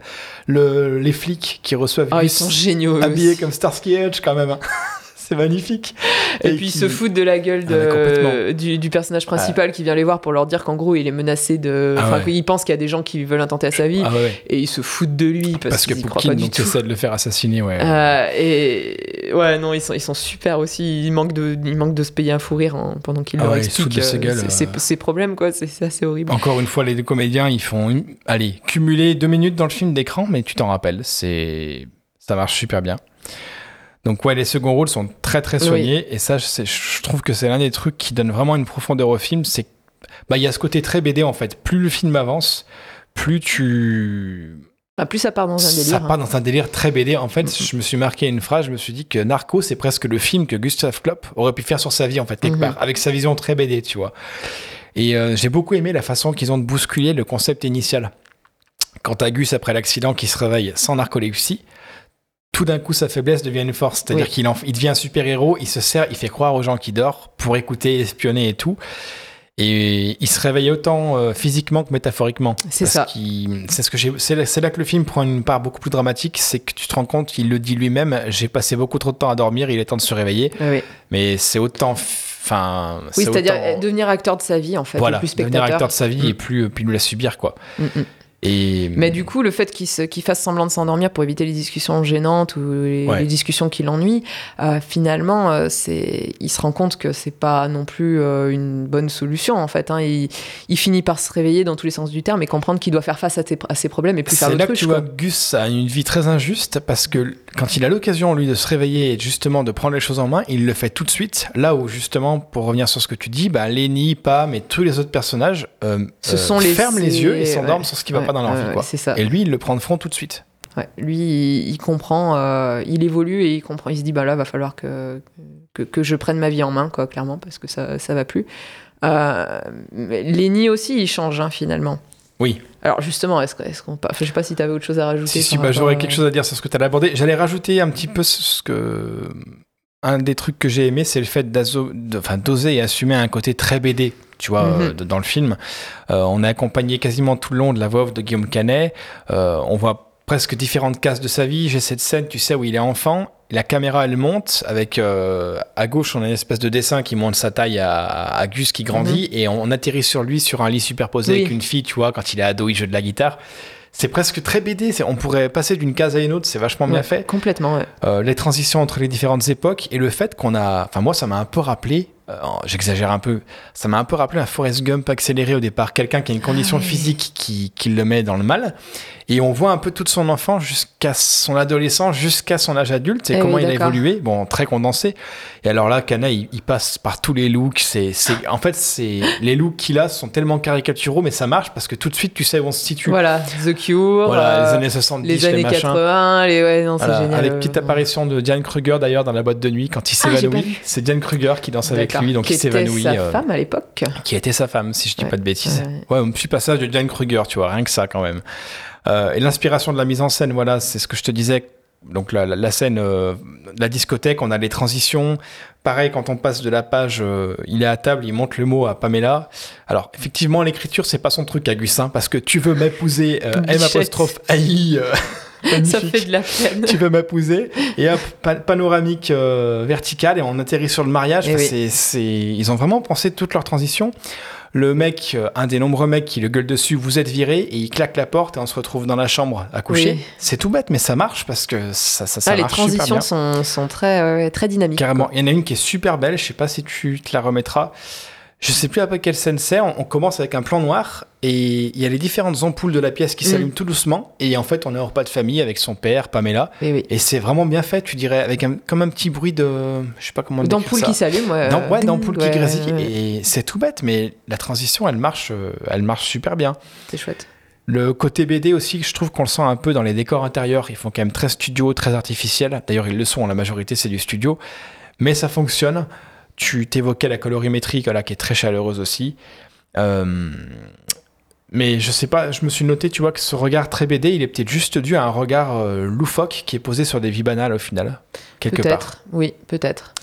Et je vais peut-être te laisser la parole Ba- parce que je pense qu'après. euh, Banal ou pas, Oui, je sais banal pas. ou pas. Bah, comme quoi, mais enfin ça c'est toute une question de point de vue, même sur sa propre Oui. vie finalement. Oui, hein, c'est- complètement. Bah, c'est tout le sujet, je pense qu'on va aborder. euh, c'est quoi une vie réussie avec le super caméo que je vais te Voilà, laisser donc aborder. euh, oui, effectivement, à la fin du film, donc pendant tout le film, euh, le personnage de, de Poulvord parle de Jean-Claude Van Damme, il est ultra fan, il parle tout le temps de Van Damme, et euh, à la toute fin, on a un caméo de Van Damme, et ça c'est vrai que moi je me rappelle dans la salle, on a été choqués. Quoi, Et, et comment t'expliques qu'on ne le voit pas venir? Parce que moi, je pense que c'était enfin, la croyance de se dire que jamais on pourrait se payer ce mec dans un film. Oui, et puis voilà, surtout, je me suis. Pourtant, on le cite tout le long. Et je me suis laissé avoir par le caméo. Ah, moi, je me suis fait. Et puis en plus, pareil, c'est très bien fait la façon dont on nous le dévoile, parce qu'en fait, Lenny est assis sur son canapé, tu crois qu'il se parle à lui-même? Enfin, il se parle à lui-même en réalité, mais ouais. euh, il, il se- il s'adosse à son euh, canapé, et là, tu vois qu'à côté de lui, il y a Van Damme qui est assis, et là, tout le monde dit Ah, mais. Ah non, ah, c'est d'accord. très bien fait. Bah, en fait, ça, ça, ça zoome sur Poulvord. Mhm. Il prend la bière et là, hop, on a la caméra qui pivote un peu à droite, changement de point, et, Et on ouais. a le- le- la mise au point sur Van Damme qui est là d'un coup et qui lui parle Lenny, qu'est-ce que tu as fait et tout. tu comprends tout de suite que c'est sa voix interne. Oui, tu comprends Mais- que c'est son. voilà. c'est- c'est- euh, Jean- Van Damme est une, Sa conscience. euh, est une, voilà, est une incarnation de sa conscience. en fait. Exactement. Et tu te rends compte que euh, il se regarde. Je sais pas si t'as vu qu'il ne se regardait jamais pendant la scène. Il croise jamais un regard. vrai, C'est c'est super vrai. Et bah, je sais pas comment ils ont fait du coup pour avoir une interaction sans se regarder, parce que les deux sont excellents. Ils sont excellents. Van Mais- est excellent. Van Damme, il est Mais génial. Euh, mais parce que Van Damme, il nous fait du Van Damme. Il fait le Van Damme qu'on a l'habitude de voir en, en Alors, interview d'une certaine façon. C'est vrai que c'était une époque. Pardon, vas-y. Non, non, vas-y, vas-y. Non, il était très médiatisé à l'époque. Oui. A C'est là qu'il a commencé à se créer tout son personnage. Pour moi, je De suis- philosophe. Pour moi, c'est un personnage que Van Damme joue. Peut-être. Je ouais. pense qu'il a quelques neurones grillés, il a dû en sniffer un peu trop. Mais, non, mais je dis ça en déconnant en plus. Je pense qu'il est extravagant et tout. Je pense qu'il a totalement compris que pour revenir dans le jeu, en Oui. fait, euh, son personnage cartonnait. Je veux dire, on n'a jamais autant parlé de lui que depuis qu'il nous fait ses Aware, c'est euh, Non, J'adore l'eau, dans 30 ans, il n'y en aura plus. Enfin, tu vois, c'est c'est culte, quoi. Non, mais tu vois, Adam et Ève, moi, j'y crois pas. hein. Je suis trop malin pour ça. Il a dit, La pomme, c'est a- bon. C'est plein de pectine. Il a dit Et un ça. serpent, c'est gentil. Voilà, tu vois, c'est- Non, mais- génial. Un mec, je crois qu'un mec qui est parti de sa Belgique natale et qui a cartonné à Hollywood cartonné et qui est devenu ouais. une figure des arts. Tu crois vraiment que le mec est, est débile? Enfin, moi, j'y crois pas. Non, seconde. et puis je pense qu'il est, il est quand même particulièrement talentueux. Hein. Oui, je veux dire, faut, voilà. tu peux pas, tu peux pas. Et là, en plus, du hein. coup, il rigole de lui-même, tu vois. Parce qu'en Oui. plus, ils vont pas trop loin dans le délire. Mais, Ah, il se moque pas de lui, hein. Non, Il a un super. Moi, je trouve qu'il a presque le plus beau rôle du film. hein. complètement. Parce que la morale, elle lui revient à lui, et la morale, elle est vraiment Exactement. Et les deux sont incroyables. euh, D'autant que, comme je te disais, leurs regards se croisent pas. Et je sais pas comment ils ont réussi à être aussi justes dans Mm. leur échange, quoi. Mais en plus, je crois que c'était le tout début du tournage. Euh, quand tu regardes les, les bonus du DVD, dans, ah, dans c'est le- un peu au ouais. début, d'accord. Euh, Poulvord explique que c'était genre son deuxième jour de tournage. Il, il dit qu'il maîtrisait pas encore bien le personnage, quoi. Ah bah putain. Et que Bim, il tournait avec Van Damme, qui apparemment a été super sympa en plus. Ils, tous, Je ils disent que ça a été quelqu'un de très sympa. Euh, et donc voilà, la morale du film, c'est on ne réussit que vis-à-vis de soi-même. C'est ça le succès en fait. On peut avoir toute la reconnaissance publique euh, du monde. Si on a obtenu le succès en dépit de ce que l'on est et de ses valeurs morales, on a échoué. Alors là, c'est fou parce que ça établit un parallèle incroyable. Euh, 18 ans avant, l'explosion des réseaux sociaux. Mm. J'en parle souvent parce que c'est un sujet qui me tient à cœur, les réseaux, parce que je pense que j'en suis une des principales victimes, en fait, à tout le temps euh, me dire que il faut être sur les réseaux, il faut se montrer, tu fais une photo, il faut la montrer pour avoir l'avis de quelqu'un, mais je pense que j'ai un- je suis l'une des personnes qui a un rapport malsain, tu vois, avec ça, Mhm. clairement. Ah, Et- pour avoir la validation en fait. c'est un peu euh, ça, tu es tout le temps en quête de validation et de Mhm. quelque part, est-ce que ce que je fais c'est bien? Je pense que c'est Mais il y quelque a des chose tas d'un peu d'études là-dessus en fait. hein, ça te fait une décharge de dopamine. euh, si t'as Exactement. un like sur une photo, euh, C'est malsain. Pour autant, c'est malsain, Je veux dire, euh, ceux qui ont créé ça, je pense qu'ils maîtrisent, ils comprennent bien euh, Il le travaille. le, fonctionnement du cerveau humain. hein, voilà. Et là, en fait, qu'est-ce dit que pour revenir à ce que dit Van Damme dans le film, euh, voilà, si tu réussis que par toi-même, mais si tu réussis en dépit de tout ce que t'es, est-ce que tu as réussi au final? Non. Mhm. Et c'est vrai a un moment donné, il faut qu'on se pose, qu'on se dise bon, est-ce que ce que je fais, c'est en accord avec moi? Est-ce que vraiment j'ai raté quelque chose? Parce que le mec qui a du succès, mais qui a vendu tous ses principes pour y arriver, Voilà. est-ce qu'il a réussi par rapport au mec qui a une vie plus banale, plus rangée, avec un salaire euh, plus bas, mais qui lui, par contre, se dit, Vit ben, en, en- j'ai pas en vendu mes cohérence principes. avec ses, ses valeurs morales. Et ça pourrait paraître neuneux dans le film. Et encore une fois, c'est très bien écrit. Mm, C'est bien amené. C'est très bien amené. Et du coup, voilà, ça pose la question c'est quoi le succès? C'est quoi réussir sa vie? Ouais. Euh, et, et Lenny, il se rend compte que voilà, il, bon, il, il a arnaqué littéralement son meilleur ami. Ah oui. En plus, il s'est tapé sa femme. Donc, il est en grosse remise en question. C'est sa conscience qui lui parle et qui lui fait dire ouais non là j'ai merdé. Et la fin du film est assez triste parce que finalement ils sont plus amis Non, avec, euh, amis, avec ouais. Canet. Et d'ailleurs, euh, il- il- pareil, dans les bonus du DVD, ils montrent, euh, donc tu les vois en train de. assis, l'un en face de l'autre dans un bar, ils ont chacun leur bière devant eux, mais Mm. qui est remplie, ils boivent pas, ils parlent pas, Ils se fixent. ils se croisés. Et, et normalement, il devait y avoir une voix off de Canet, ils l'ont pas mise finalement, euh, qui devait dire euh, c'est la dernière bière que nous n'avons pas bu ensemble ou quelque chose comme Ah. ça. D'accord. Voilà. Donc on comprend qu'ils seront, ils se verront plus, ils sont plus amis. Ah, Euh, bah, moi je préfère comme ils l'ont montré où tu as Où pas trop la réponse. Tu te dis est-ce voilà, que c'est possible qu'il va jour, réussir à lui euh, pardonner ou pas On sait pas. Parce que moi, tu vois, je m'étais marqué justement, ils boivent une bière, mais euh, ils, sont, ils sont en champ contre champ. C'est Mhm. plan sur Gus, plan sur Lenny, plan sur Gus. Et à la fin, ça se finit avec un travelling arrière, on dézoome, on les voit tous les deux ensemble. Mais comme si on quittait leur relation. Voilà, en fait. c'est Et ça. je me suis dit, bon, ça veut dire quoi? Est-ce qu'ils vont être amis? Est-ce qu'il l'a pardonné? Est-ce que non? Est-ce que c'est un peu entre les deux? Parce qu'il pardonne à Pam, quand même. Ouais, moi ça d'ailleurs, ça c'est un des reproches que j'aurais à faire au film. Je sais pas, tu sais pas ce qui se passe dans la tête de. Non, moi j'aime bien ce côté-là. C'est il décide de lui pardonner, bah. Ouais. Ok, il c'est son choix. Et tu vois, par rapport à tout ce qu'elle a vécu à cause de sa condition à lui, est-ce qu'il se dit, bon, ben, je peux la comprendre. Après, euh, Ouais, on ouais, comprend pas, mais c'est vrai que ça m'a surpris qu'il lui pardonne. Et en même temps, il y a Kevin au milieu, tu vois aussi. Le gosse. Alors lui, en termes de victime euh, collatérale, Kevin. Il, euh, est, il, est hyper intéressant son personnage. Oui, donc euh, Pam a un fils qui s'appelle Oui. Kevin, donc voilà, le fils du prof de sport. hein, donc du Oui, coup, il, est, oui, il, c'est ça. est, il est ado finalement à l'âge où, où on devrait avoir un enfant en bas âge. fin- Enfin, on devrait. Euh, ou dans la, dans, la, dans la vie en général, on a un enfant en bas âge. Bon, ben Pam, elle est là, un ado, puisqu'elle est tombée enceinte très jeune. Et, et, et lui, il est en pleine crise d'adolescence, Ah ouais. mais tu le comprends quoi en même temps, parce qu'il a, il a un cadre de vie qui est complètement barré quoi. C'est l'un de mes seuls reproches sur les rôles secondaires. Ah oui. Il est sous-exploité. Je trouve ça c'est dommage parce que. Il joue le bien en plus le en jeune. fait, voilà, il, il est peut-être un peu grossier, il est un peu montré comme le sale gosse dans le film, mais le peu de fois où il s'immisce dans le scénar, tu vois, quand il dit à Lenny, euh, t'as rien à faire là, c'est pas normal, il comprend que ce qui se passe, c'est pas normal vis-à-vis de Gus. Et tu te dis, ouais, en fait, le mec, c'est. Enfin, il en chie aussi. Ça aurait Hmm. été bien qu'on ait un petit arc narratif, plus que le- la caricature qu'il est dans le film, je trouve. Il y a, c'est mon il seul y a petit un semblant d'arc narratif. Ouais. Il, plus il subit qu'il évolue, mais euh, bon, euh, il est, comme tu dis au début, c'est un peu le sale gosse, il respecte C'est un peu personne. le boulet au pied de Pam. Il- C'est un peu son rôle dans le film, quelque part. C'est vrai. Il peu mais il les respecte pas, il, il gâche les repas de famille. Enfin, tu vois que vraiment, il, il déteste tout le monde autour de lui, quoi.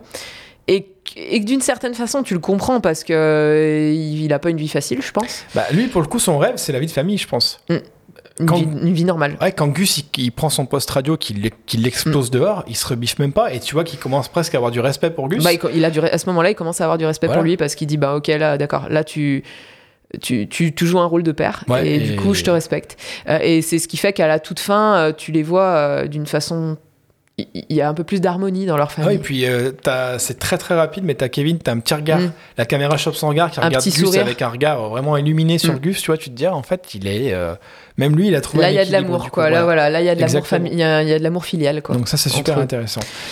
mais justement moi je voulais j'ai une question la fin tu, tu la vois comment? Tu l'as compris comment? La fin Alors, du je film me suis marqué quelque chose sur la fin. J'ai adoré sa simplicité. Pour moi, c'est vraiment l'éloge de la simplicité quand il dit euh, voilà, ça se finit comme ça. euh, J'ai jamais rien eu d'un héros, moi. Tu vois, il claque la porte, il la ferme sur nous. Euh, pour moi, ça clôture le film sur cette espèce d'éloge de la simplicité. Euh, ça fait pas mal écho, j'y revenais, tu vois, à toute la mentalité qu'on a un peu aujourd'hui. Je trouve qui est un peu permissive de euh, développement personnel. Mhm. C'est bien, mais je trouve que ça a ses limites. Où on te fait comprendre que ta situation, si t'es là, c'est de ta faute, et que si tu veux voir mieux, bah, c'est que toi, t'as pas fait assez. Euh, que qu'est-ce que, que c'est si tu te notion- remuais un peu tu pourrais faire mieux. voilà, qu'est-ce que c'est que la notion de devenir quelqu'un? Te faire croire que tout le monde a les mêmes chances, c'est un truc que j'y croyais fondamentalement il y a encore un an ou deux. Et Non, en fait, je, pense qu'en fait, moi, je me, bah, en tout cas, je vais parler de moi un peu parce qu'à la limite, on est aussi là pour échanger là-dessus. Mais euh, moi, je sais que ça m'a pas aidé de faire trop de développement personnel à- me concernant parce que ça pousse vers une sorte de culpabilisation. Oui. C'est-à-dire, ok, si je fais tout pour que ça marche et que ça marche pas, je suis une merde. C'est vraiment que je suis nul, tu vois. Et je trouve que bah, c'est peut-être pas pour rien c'est que. nier l'influence extérieure, en fait. Et puis c'est aussi se culpabiliser parce que c'est très bien de se dire ok tu te plains euh, allez je- voilà l'exemple qui, m'a touché tu te plains que tu as du poids tu te plains que si ou ça bah bouge-toi très bien. Mais il y a un stade en fait quand tu fais de ton mieux par exemple que ce soit le poids que ce soit autre chose que ce soit un projet ou autre quand tu fais de ton mieux que tu te défonces peut-être que t'as pas les bonnes clés. Mais je trouve qu'il y a un gros manque de bienveillance dans toute cette notion de développement personnel de réussite Ça- qui s'installe. ça dépend comment c'est fait, je pense, et ça dépend comment c'est dit. Euh, ça dépend aussi de, de quels objectifs tu te mets. Il faut mettre des objectifs sur lesquels tu as réellement une prise. Bon, le poids, je connais bien le problème aussi. oui bienvenue au club Euh, comme beaucoup de gens, je pense. Euh, si ton objectif, c'est je vais perdre 5 kilos en 3 mois, tu n'as aucune prise là-dessus parce que ton Mm. corps, il contrôle pas toi. Si ton objectif, c'est je vais manger sainement pendant les deux prochains mois et euh, voilà, terme. faire attention à euh, ne pas. voilà. Ça, tu as une prise dessus. Ouais. Alors, si tu n'y arrives pas, derrière, l'objectif, c'est pas non plus de s'autoflageller. L'objectif, c'est de se dire ok, pourquoi ça n'a pas marché? Qu'est-ce qui s'est passé dans ma tête? Euh, et, et, et se dire qu'on a le droit aussi, des fois, de pas forcément arriver à faire ce qu'on avait prévu de faire. Mais euh, je pense que oui, c'est. C'est, Bah, c'est- comme tu dis, je pense que ça peut être vite culpabilisant le développement Très personnel. paradoxal. effectivement, ouais. Alors, c'est vrai que c'est pas le discours euh, qu'on peut entendre tous les jours, mais moi, je l'ai entendu par quelques mecs sur YouTube et ça m'a beaucoup fait de bien. Parce qu'en fait, quelque part, te- cette notion d'arriver à la meilleure version de toi-même, qui finalement nie ta version actuelle. Voilà, c'est quoi être la meilleure, c'est quoi être la Et, meilleure et version moi, de c'est- soi-même il y a encore deux ans, je t'aurais défendu ça, euh, mordicus, toi. Je t'aurais dit non, mais je vois ce que ça veut dire l'idée. Mais en fait, euh, quand tu prends un peu de recul, parce qu'il faut tout remettre en question, tu te dis ouais, mais attends, ça veut dire que la version que j'ai aujourd'hui, elle est, elle est pourrie et que si j'en sors pas, je suis une merde. C'est un peu ça. Mm. Et quand t'es un peu fragile ou quand t'arrives pas trop à prendre de recul, je, je vais revenir à Narco, mais je pense qu'on y revient. euh, c'est ok en fait d'avoir une vie assez classique, c'est ok Oui. d'avoir un salaire assez classique, c'est ok d'avoir une vie assez tranquille. Et je trouve qu'aujourd'hui, surtout avec Instagram et le monde de- du visuel, t'as le cette espèce de d'obligation d'avoir une vie trépidante. Du genre, il Et faut que puis, t'ailles là, si- faut que t'ailles là, si que tu, fasses Si ça. tu regardes la vie des autres sans, sans prendre de recul, tu peux avoir l'impression qu'ils ont une vie extraordinaire. Complètement. Alors qu'en fait, si ça trouve euh, le selfie euh, de la bombasse euh, qui, qui pèse 35 kilos tout mouillé de chaud euh, et qui est hyper canon sur sa plage, elle a peut-être passé 3 heures à le faire en rentrant le bide. Mais, c'est- mais en- T'as voilà, de plus en plus, je trouve ça super bien, pour revenir à, à cet exemple précis, t'as de plus en plus de fit girls et de mecs qui font de la muscu, Mm. qui postent leurs photos avant-après, c'est-à-dire qu'ils montrent bien sur Insta, parce que ça paraît logique, mais quand tu le sais pas, qui se placent sous une lumière souvent en chute, qui va découper leur corps, qui vont contracter au moment de prendre la Et photo, voilà. et t'as plein de filles qui se mettent à poser, ventre relâché et tout, et ça fait beaucoup de bien aux gens, parce que tu te dis, ouais, en fait, euh, quand elle il- est pas en posing, ben, Elle paraît, elle paraît avec un petit peu de brioche, machin, c'est normal, tu vois. Et Narco, pour moi, c'est l'éloge d'un peu de la simplicité, du genre euh, avant l'heure, hein, pour le coup. Mhm. Euh, Vraiment avant l'heure, une quinzaine d'années avant. Parce que bon, Facebook a explosé vers 2011, je crois. Narco, c'est 2004, tu vois. Mm, mm, Donc les réseaux sociaux, on va dire 2010, Oui, ça 2020. n'existait pas vraiment Pas vraiment, ouais. voilà. Mm. Euh, c'est un peu, ben ok, en fait, euh, ouais, vous avez peut-être rien d'un héros, vous avez peut-être une vie entre guillemets banale, mais en fait, si vous avez réussi par rapport à vous-même et que vous êtes dans vos bottes, ben tapez-vous-en, quoi. En fait, on s'en fout. je pense que c'est une question de point de vue aussi, de comment tu vois la vie. Euh, je pense que c'est important de voir, euh, de s'émerveiller des choses du quotidien aussi. Alors ça, euh, je pense que c'est quelque chose que moi, ma mère a toujours essayé de nous inculquer. Je pense qu'elle a plutôt réussi, et je pense que c'est quelque chose que tu gagnes aussi. si tu as des enfants ou si tu es entouré d'enfants, Oui, euh, tu, tu arrives à, à être émerveillé de choses toutes simples euh, qui, qui te paraissaient complètement banales à l'époque, mais quand ton enfant les découvre, tu, te, tu, tu les vois les choses à travers ses yeux et tu te dis ouais en fait c'est vrai que c'est chouette. Euh, et, et je pense que c'est aussi alors c'est le message du film. Je suis contente que tu l'aies compris comme ça parce que c'était vraiment la volonté du, du réal. hein. Le louche en fait dans les bonus du DVD il explique qu'il voulait montrer que Gus il est heureux, il a laissé tomber ses rêves de grandeur, Mm. euh, mais finalement il trouve du bonheur dans les petites choses du quotidien. Euh, ce, qui, ce qui est une façon de, voilà, de glorifier les petits bonheurs de la vie simple, en fait. hein. Euh, Ce qui est assez intéressant parce qu'il part d'un- d'une ambiance très américaine, capitaliste par, et par essence. oui, tu et, vois, grand- et puis l'Amérique, c'est grandiose. C'est Voilà. toujours vu comme Et tout est finalement plus pour grand. te le ramener en mode euh, lâche un peu le rêve américain, euh, ton rêve il se trouve peut-être chez toi en fait. Tu peux être heureux avec ce que tu as. alors, c'est bien que tu l'aies vu comme ça. Moi, je l'ai pas compris comme ça du tout, la fin. D'accord. Moi, la fin, elle me laisse un goût amer dans la bouche, quoi. Ah, bah, moi, ouais, tu- est-ce que tu ferais référence au fait que Gus il crame ses dessins et que t'as l'impression que c'est tout un Ah, gâchis? Il a vécu un Voilà. vrai gâchis. Moi, que- pour moi, pour moi, c'est un gâchis énorme de son talent. Ah Ouais, sauf que maintenant, ouais. Parce que il, il- la- ça n'a pas fonctionné simplement pour des raisons complètement extérieures à lui. Ah oui, complètement. Parce qu'il allait se lancer, il allait le faire et il y croyait malgré euh, le manque d'enthousiasme Ah bah. de sa femme, de son meilleur copain. Enfin, tout le monde se fout de lui en lui disant Eh, Tu fais de la BD quoi. Sa femme, tu vas faire de la bande dessinée t'es complètement, con, quoi. Ouais, J'adore. C'est là qu'il bout. Je- suis malade. Ouais, il fait- suis mais voilà, après il revient. en- Mais voilà, parce que c'est un peu le rôle de la maman. De toute façon, Elle je un peux peu. jamais euh, rien dire. c'est énorme. Il lui dit non, mais c'est bon, j'ai trouvé une solution à nos problèmes d'argent, t'inquiète pas. Donc Ah elle, ouais. elle croit qu'il va lui sortir un truc révolutionnaire. J'ai gagné à l'auto, tu sais, ouais. Je vais faire de la BD. Ouais, t'es devenu euh, complètement con, quoi. Voilà, elle lui, elle lui répond comme, on- comme une mère répondrait à son gosse en lui disant Mais, mais t'es idiot, c'est c'est pas une bonne idée, quoi. Et, et du coup, euh, il allait se lancer, il avait, il avait tout le talent pour le faire. Ouais. Et pour moi, à la fin du film, il finit avec une femme qui l'a trahi et qui l'apprécie pas à sa juste valeur et qui l'a toujours traité plus ou moins comme un gamin. Ouais. Euh, elle lui a gâché sa vie, elle lui a pompé euh, tout le fric qu'il aurait pu se faire avec son projet. Ah, C'est vrai que c'est de sa faute finalement que Poupkin euh, obtient la Mais dessin. c'est ça. Parce que derrière, ils essaient... en plus, derrière, ils l'arnaquent. Parce que derrière, ils en font du fric. Euh, Poupkin lui reverse du fric Oui, à mais sa ce femme fric, et à ce fric, quoi. Gus, il l'a quand même à la fin parce que bon, il fout Pam dehors avec le pognon, mais on se doute qu'elle ramène tout et C'est- que. C'est ridicule par rapport à ce qu'il aurait pu avoir euh, s'il Ouais. avait réussi à publier son livre dans de bonnes conditions. Tu vois Je vois ce que tu Euh, veux dire. Elle lui a... Et en plus, en plus de ça, son super pouvoir, il l'a un peu perdu, puisque, bon, alors tant mieux pour lui, il est plus narcoleptique, mais du Mm. coup, au passage, il perd son inspiration et son imagination. T'as un peu l'impression que c'est ça. Très juste. Qui doit être au fond de lui d'une certaine façon. Si ça lui venait en rêve, ça Oui. pourrait revenir. Mais moi, j'ai vraiment cette impression que il avait un talent incroyable et par la force des choses, il a tout perdu et il n'arrivera jamais à revenir à.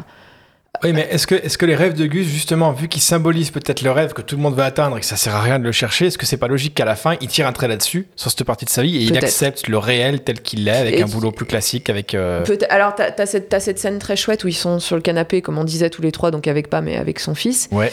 euh, où tu as vraiment une jolie cohérence, une cohésion. Tu sens qu'ils ont. Oui. C'est une jolie petite famille et qu'ils sont heureux tous les trois. Donc, ça, c'est plutôt chouette. Mais la toute fin du film, quand tu le vois revenir de son boulot avec euh, son- sa, sa petite cravate et son petit attaché case, tu comprends qu'il fait un boulot qui, qui a pas l'air de forcément le, le motiver plus que ça. Bon, peu importe. On se rappelle Euh, quand même qu'au début, il voulait, il faisait tout pour bosser. Oui, donc c'est oui, pas. qu'il rêvait d'avoir Peut-être un- que ce qu'il rêvait, c'est avoir une vie normale. Avoir tu une vois. vie normale, Peut-être peut-être. que son rêve, le vrai rêve de Gus, c'est peut-être ça Tu finalement. le vois, il regarde il jette un coup d'œil sur sa banlieue, il a garé sa voiture, il regarde autour de lui et dans les commentaires justement, donc euh, le louche explique euh, sa, sa vision qui est celle que Ouais. toi t'as compris, donc du coup t'as as bien compris le film. C'est peut-être moi qui. Bah non, non, pas- mais attends, après un film, Euh, il- quand des mecs font un film, il leur échappe. hein, Voilà. Chacun se l'approprie. Ça, je veux dire, il n'y a ça. pas de. Mais t'as t'as Poulvord qui dit bah ouais, mais en même temps il a l'air tellement triste.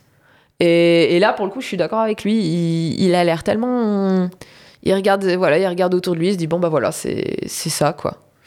Euh, Ouais, c'est peut-être Narco parle peut-être juste du passage de l'enfance et ses illusions à l'âge adulte et sa désillusion et sa résilience entre guillemets. Bah, c'est-à-dire voilà, arriver à trouver de, arriver à trouver de la joie de vivre et du bonheur dans, dans les choses du quotidien qui, euh, si on prend assez de recul, euh, sont, on, on a quand même, on est quand même des gens extrêmement chanceux. Oui, oui, complètement. Euh, on, on est- on- enfin, moi, je considère que j'ai un- j'ai une chance incroyable, quoi, parce que je, euh, je- voilà, j'ai un toit, j'ai un toit au-dessus de ma tête, euh, j'ai j'ai de quoi manger, euh, je fais un métier qui me plaît, Mm. Ouais. j'ai voilà, j'ai une famille, j'ai des gens qui m'aiment et que j'aime. Je veux dire, enfin, rien que ça, c'est c'est inespéré pour, Mm. pour beaucoup beaucoup de monde finalement. Ouais, mais Euh, on y revient toujours à ce- cette société de l'image et du paraître qu'on ouais, voilà. plein dedans. Qui mais c'est sûr que voilà, vu, de- vu du point de vue extérieur, ma, ma vie n'a rien d'impressionnant ou de, de- même d'intéressant. Du point de vue de qui en fait? De- ben, voilà, après du point de vue de qui, mais je veux dire, moi ça, me- moi ça me contente parfaitement parce que je m'en fous. Voilà. Mais, euh, mais voilà, ça dépend aussi de comment tu vois ta vie et comment je pourrais, on pourrait se, se focaliser sur ce qu'on n'a pas, mais on oublie de se focaliser sur ce qu'on a. Oui, parce que tout est fait autour. Alors. Attention, je ne Oui. vais pas dire tout est de la faute de la société. Non, non, je non, vais mais pas faire justement comme euh, re- tout remettre. Mais tu es en permanence abreuvé, que ce soit la télé, sur les réseaux, Mm. ou même dans, dans l'ambiance générale, le- la mentalité générale, par le fait de. Tu vois, tu rencontres quelqu'un, il va pas te dire euh, tu es qui, parle-moi de toi, il va Voilà. te dire tu fais quoi dans la vie? C'est Oui. quoi ton boulot? Tout de suite, tu vois, t'es- tu es défini Tu es défini par ton travail. ton travail, ton milieu un- social, ouais. qu'est-ce que tu possèdes, qu'est-ce que tu possèdes pas. C'est Ouais. con, mais on n'y pense même plus en fait. Mhm. Et, Et puis c'est vrai que très tout nous conditionne, euh, autant au niveau de la publicité que, que voilà, qu'est-ce que tu pourrais obtenir de plus? Regarde si tu avais cette voiture, la classe que tu aurais. regarde si tu fais ce régime, Mhm. comme euh, tu, tu vois, c'est J'avais des- pris une photo à la demeure du chaos du côté de, de Lyon. Alors je sais plus le vrai nom euh, de la ville où se trouve la demeure du chaos. C'est pas Lyon. J'y étais, bref, c'est pas grave. T'as jamais pas. été là-bas? Non. Euh, je sais pas comment le définir. euh, les gens connaissent Tirabar demeure du chaos sur internet. Et J'ai pris une photo. T'as un, un endroit, t'as une télé défoncée au milieu d'un- de gravats. Je l'ai pris en photo et sur la télé, c'est marqué au marqueur le bonheur, c'est de continuer à désirer ce qu'on possède. Et je trouve ça super vrai Mhm. parce qu'en fait, quand t'arrêtes de Aujourd'hui, on est éduqué pour désirer ce qu'on n'a pas, et en fait, on se rend malheureux tout seul parce que quand tu fais l'état des lieux de ce que tu as déjà, tu te dis attends, en fait, euh, voilà. Et je pense qu'on est tous des, des- des grands malades à ce niveau-là. Enfin, on est tous atteints, quoi. Bah, Et- Bon, il y a, tout est fait pour déjà, et puis, et puis je pense que c'est humain en fait. hein. Oui, L'être humain est comme ça, on, on se projette toujours dans l'avenir pour avoir plus. Pour... Le, le truc, c'est que voilà, le- la paire de pompes à 500 balles euh, qui te font envie depuis des années et que tu vas finir par te payer, elles vont te rendre heureuse pendant, pendant 10 minutes. Ouais. Ah, Mais après tu, après, tu te rends compte que tu voudras autre chose. complètement. Non, mais complètement. Et tu vois, Gus, sa dernière phrase, quand il dit, euh, voilà, enfin, il fait comprendre aux spectateurs, vous êtes peut-être déçus, euh, vous imaginez peut-être une grande destinée et un truc lyrique, ben, qu'est-ce que vous voulez que je j'ai une vie du quotidien. Ouais, euh, voilà, je suis comme vous. En fait, j'ai une vie. Enfin, voilà, je suis, je suis un être humain et et j'ai rien eu, d'un- j'ai rien d'un héros, quoi. Tu vois, donc c'est assez. Moi, oui, je- finalement, c'est assez comme sain ça. comme fin, oui, effectivement. Bah, plus sain que si on t'avait fait comprendre. Voilà, c'est vraiment un raté. Il a tout raté. Il a raté. Enfin, au final, s'il décide de faire ça, tu vois, c'est comme quand les gens vont te dire. euh, Enfin, vont te dire ou dire aux gens Ah, mais toi, tu devrais trop faire ça, t'es doué là-dedans. Et que le mec, il dit Non, je m'en fous, j'ai pas envie. j'ai pas envie de- d'en faire un boulot ou autre, je veux que ça reste une passion ou autre. Mhm. Euh, bah, c'est ton choix après. Et je pense que Gus a fait ce choix-là de se dire bah en fait le dessin c'était un passage de ma vie avec les rêves. Je suis plus narcoleptique, maintenant je passe à autre chose. Moi, j'aurais, j'aurais aimé, enfin voilà, mais ça, c'est, c'est peut-être le côté un peu idéaliste. Et, et finalement, je pense que le film n'aurait pas été meilleur. Mm. Mais j'aurais aimé euh, avoir une fin où, moi, pour moi, il, il- il aurait quitté cette vie-là et il Ouais. aurait été euh, faire son projet et, et sans doute qu'il aurait réussi. Une fin un peu hollywoodienne. Bah, Sans- une fin un peu hollywoodienne, mais, on pas, est, hein, mais, mais complètement. Mais de toute Et façon, je, je, même le la sais, fin- je le sais que je suis, que je suis Non, non, influencé par ça parce que, parce que voilà, j'ai, biberonné à ça. La fin est douce amère. En plus, la musique de. Bah, en plus, c'est un plan. Il n'y a, pas plus banal comme. Enfin, plus. Comment dire Euh, on, on le voit, plan grue, il arrive, il se garde dans son petit lotissement, la, ca- la caméra descend, il passe sa porte et ça coupe, plan noir et générique. Mhm. Et tu te Rien dis, d'accord, c'est très simple. C'est Mhm. voilà, c'est ouais. À l'image de ce qu'il dit, quoi. Ouais, à l'image de ce qu'il dit, et du coup, je trouve ça intéressant. J'avoue que je m'attendais pas à cette fin. Et- Moi, moi non plus. Mais, mais, mais, mais je me rappelle du coup que ça m'avait laissé cette, cette impression un peu douce amère de me dire C'est comme, Ah, euh, c'est pas de bol quand même, quoi. Eh oui, mais c'est quand même moins triste que le plan sur le dernier plan sur Lenny qui est très triste, je Oui, trouve. par contre, Lenny, ouais. Au milieu de sa son désert, sa caravane, et je crois qu'on le voit juste retourner à sa caravane avec le plan large. Il est Bah, écrasé tu par comprends qu'il est seul. Il est seul, alors que Gus il rentre en famille. Mais, mais il a évolué parce que euh, t'as quand même un- euh, Jean-Claude Van Damme revient quand même hein, sur. Ah une oui, petite à la scène. fin, il est gardien. fin. Ah oui, on le revoit à la fin. Il est Il gardien est- de, je sais plus quoi de. Il, ouais, il est Sécurité. se- ouais, il, il fait, voilà, il, il est gardien de sécurité dans, sur un parking, on sait pas trop quoi. Et il est avec son chien. Très et, juste. et le, il explique à, donc à son, à son sup- supérieur, hein, euh, ou enfin au mec Un jour, tu verras ma gueule sur Un une jour, affiche. tu verras ma gueule sur, une, sur un grand écran parce que je suis plus grand karatéka du monde, machin. Et l'autre lui dit, bah, pendant ce temps, va, va montrer plutôt ta gueule du côté du parking, là, va faire ton boulot. Et là, t'as vu que Lenny, du coup, Et- Van Damme, c'est presque devenu un, un, un catalyseur, en fait. Voilà, Il- c'est un mantra. qui- voilà, c'est c'est un mantra. Voilà, et et donc on plan large, on voit, on voit que hum, Van Damme marche à côté de lui et lui dit ah, j'aurais pu lui péter la gueule, tu vois, mais je l'ai pas fait parce que euh, tu m'as dit que c'était pas bien. Alors euh, Mhm. voilà, et donc Van Damme lui dit je sais, c'est Bah, bien. Il a pris, de- enfin, il a pris de la maturité. voilà, il a appris. ami, euh. il a, et on se dit qu'il y a, il y a peut-être une euh, une chance que- qu'il évolue encore un peu et que ça devienne un être humain assez assez, euh, assez euh, comment dire euh, fréquentable finalement. Oui, non, parce que c'est vrai que ouais, de prime abord, on se dit mais quel beauf quoi. Enfin, Ah oui. voilà, mais quel beauf. Mais vraiment, c'est. Mais, mais c'est chouette parce que voilà, c'est le beauf à la base, c'est le beauf intégral, mais on se rend compte qu'il y a plus d'épaisseur que ça et, et qui. Comme souvent chez Poulvord, il est excellent. Je me rappelle d'une interview de lui où justement on lui parlait du film Le vélo de Guylain Lambert. Je sais pas Mhm. si tu l'as vu. Où ben c'est un- encore une fois, tu vois, c'est un cycliste bah, entre guillemets raté qui, Ouais. qui a pas euh, voilà.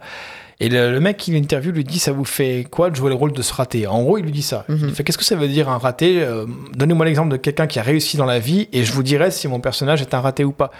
Et je suis pas surpris de le retrouver dans Narco, dans ce type de personnage qui maîtrise parfaitement. Et il a euh, côté excentrique, contrebalancé par une espèce de sensibilité pour le voir enfin, dans son Mhm. regard avec De le- vulnérabilité, voilà, de- avec Pamela dans le resto.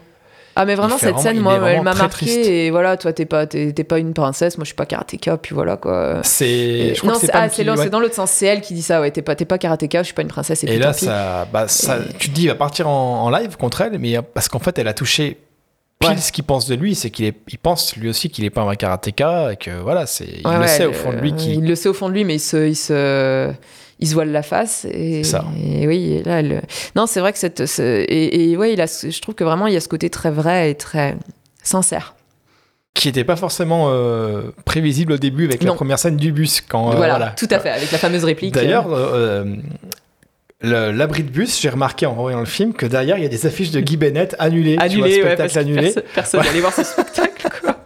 Et du coup, juste une heure avant qu'il intervienne dans Oui. le film, il y avait déjà son il avait affiche déjà, derrière il y a déjà l'affiche de son, de son spectacle. Et je trouve ça bien. Mais ouais, c'est vrai que pour moi, je sais pas si tu as d'autres choses à rajouter, à- d'autres choses à rajouter avant que je conclue. Non. En conclusion, moi, je voulais dire que pour moi, Narcos, c'est, enfin, ça fait vraiment figure de curiosité ori- originale dans, dans le ciné français, euh, voire d'exception, surtout à l'époque. Enfin, pour moi, je m'étais dit, mais ce truc va cartonner. euh, S'il trouve son public, Voilà. je me suis dit, il va cartonner, quoi. Alors, 500 000 entrées, encore une fois, je. Oui, c'est pas, pas, cracher dans la soupe. Non, non. À l'époque, c'était. Mais bon. Maintenant, maintenant, les vues, ça veut plus rien dire. Je veux dire, quand t'as des youtubeurs euh, qui font des millions de vues, Oui. tu dis qu'un film au ciné a fait 500 000, tu te dis, mais c'est rien. Non, en fait, c'est déjà. Bah, oui, et puis c'est pas la même chose. Voilà, mets 500 000 personnes devant toi. Tu sais, c'est, c'est 500 000 personnes, c'est 5 stades de France. Tu vois, Ouais, c'est quand même. sûr, t'as trouvé un petit rien. public. Mais pour moi, il aurait dû faire 2-3 millions, au Mhm. moins. Donc, je, je sais pas. Mais je te dis, c'est cette espèce d'ironique, en fait, c'est un peu comme le perso- c'est Oui. un peu comme ce qui arrive au personnage, quoi. C'est-à-dire qu'il il aurait dû exploser et, tu sais pas pourquoi ça s'est pas. Après, c'est vrai que peu de temps avant, il y avait eu Amélie Poulain qui a peut-être. euh, Et pourtant, je trouve qu'il est vraiment loin d'Amélie Poulain. Non, c'est pas du tout le même. euh, ni le même point de vue sur les choses, Non, ni c'est très différent. ça raconte pas du tout la même histoire. Enfin ouais, c'est très, c'est très éloigné. Mais oui, je comprends ton parallèle dans le sens où euh, il y a un côté très inventif Oui. euh, en termes de réalisation. Mais T'as pas l'impression, on en reparlera peut-être à l'occasion, mais qu'il y a eu une période en France 2000-2005 Mm. Où t'as eu que des tentatives. T'as eu le pacte des loups de Christophe Gans, d'ailleurs on avait peut-être parlé de l'évoquer un, un beau jour. T'as eu Narco, t'as eu Amélie Poulain. euh, Atomic Circus. Atomic Circus, je l'ai pas euh, vu, mais je sais était très qu'apparemment très c'est bien bizarre perché. aussi. Euh, Euh, En 2006, on a eu Shetan, euh, je sais pas Ah si oui, tu connais, de Kim bizarre. Chapiron. Ah, ça c'était vraiment glauque. Shetan. Oui, oui. Si vous voulez vous mettre mal à l'aise, mettez Shetan un soir dans le noir, vous allez bien avec Vincent Cassel. Et t'as l'impression qu'il y a eu une vague de, je vais pas dire une nouvelle vague, mais une espèce de d'explosion de, on s'en, on s'en fout, on tente tout. Mhm. Et c'est retombé parce que les gens euh, étaient peut-être pas prêts pour ça. les gens pas forcément pas- suivis et après les budgets se sont du coup amenuisés. Ouais. Et, Et voilà, pourtant, c'est mais- pas des films qui coûtaient très cher, très souvent. Même le Pacte des loups, qui a un budget conséquent, je veux dire, il a pas explosé les scores. Donc, je comprends pas que ce soit des films. Bon, pour le coup, le Pacte des loups a trouvé son public, clairement. Oui. C'était énorme, mais. Oui. Euh, Amélie Poulain aussi. Hein, Amélie euh, Poulain, il y a eu ça. ouais. Mais c'est vrai que oui, après. Je... Vidoc, je sais pas si t'as vu Vidoc. Oui, oui, oui. Alors en termes aussi. de violence et de film barré, mais tu te dis on est devant un film français là. Et après je sais pas, on dirait qu'on est revenu à un- quelque chose de plus classique, restons dans la comédie familiale, la petite comédie. Euh... clavier. ah, ouais. J'ai pas osé le dire. Non, mais c'est ça. Je pardon, pensais- mais, je pensais bon, à- alors je- j'ai. Qu'est-ce qu'on a fait au bon Dieu? Voilà, voilà, oui, qu'on n'a pas vraiment aimé ni l'un ni l'autre. Euh, bon, il a eu beaucoup de succès, tant mieux si, si ça a plu aux gens. hein. Euh, moi, c'est vrai que j'ai j'ai pas, j'ai pas du tout aimé. euh, Qu'est-ce Non, qu'on moi a non fait au plus. bon Dieu. Il y a toute une vague mais- de films, j'ai pas compris. Mais le- parce que je pense que c'est voilà, ça c'est des c'est des c'est des valeurs sûres en fait et c'est ce qui fait que c'est produit parce qu'ils savent que les gens iront le voir, Ouais. c'est familial. Yeah.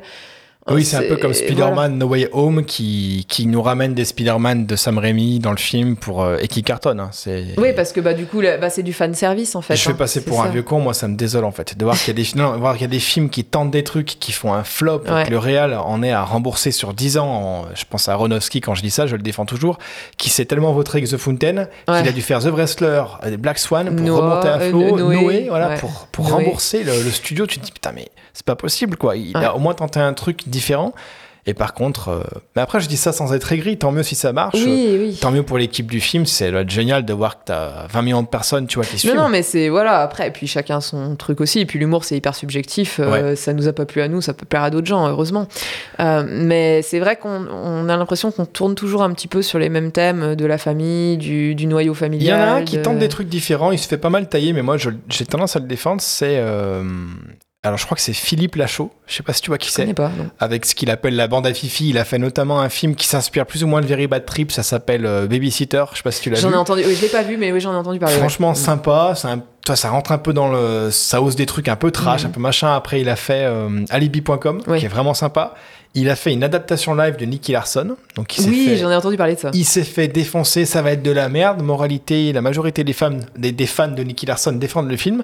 Même moi, je connais pas Nicky Larson, mais je l'ai vu et j'ai dit non, mais c'est marrant. En fait, c'est sympa. Ouais. C'est, il tente des trucs. Il a aucun complexe. Il tente des trucs.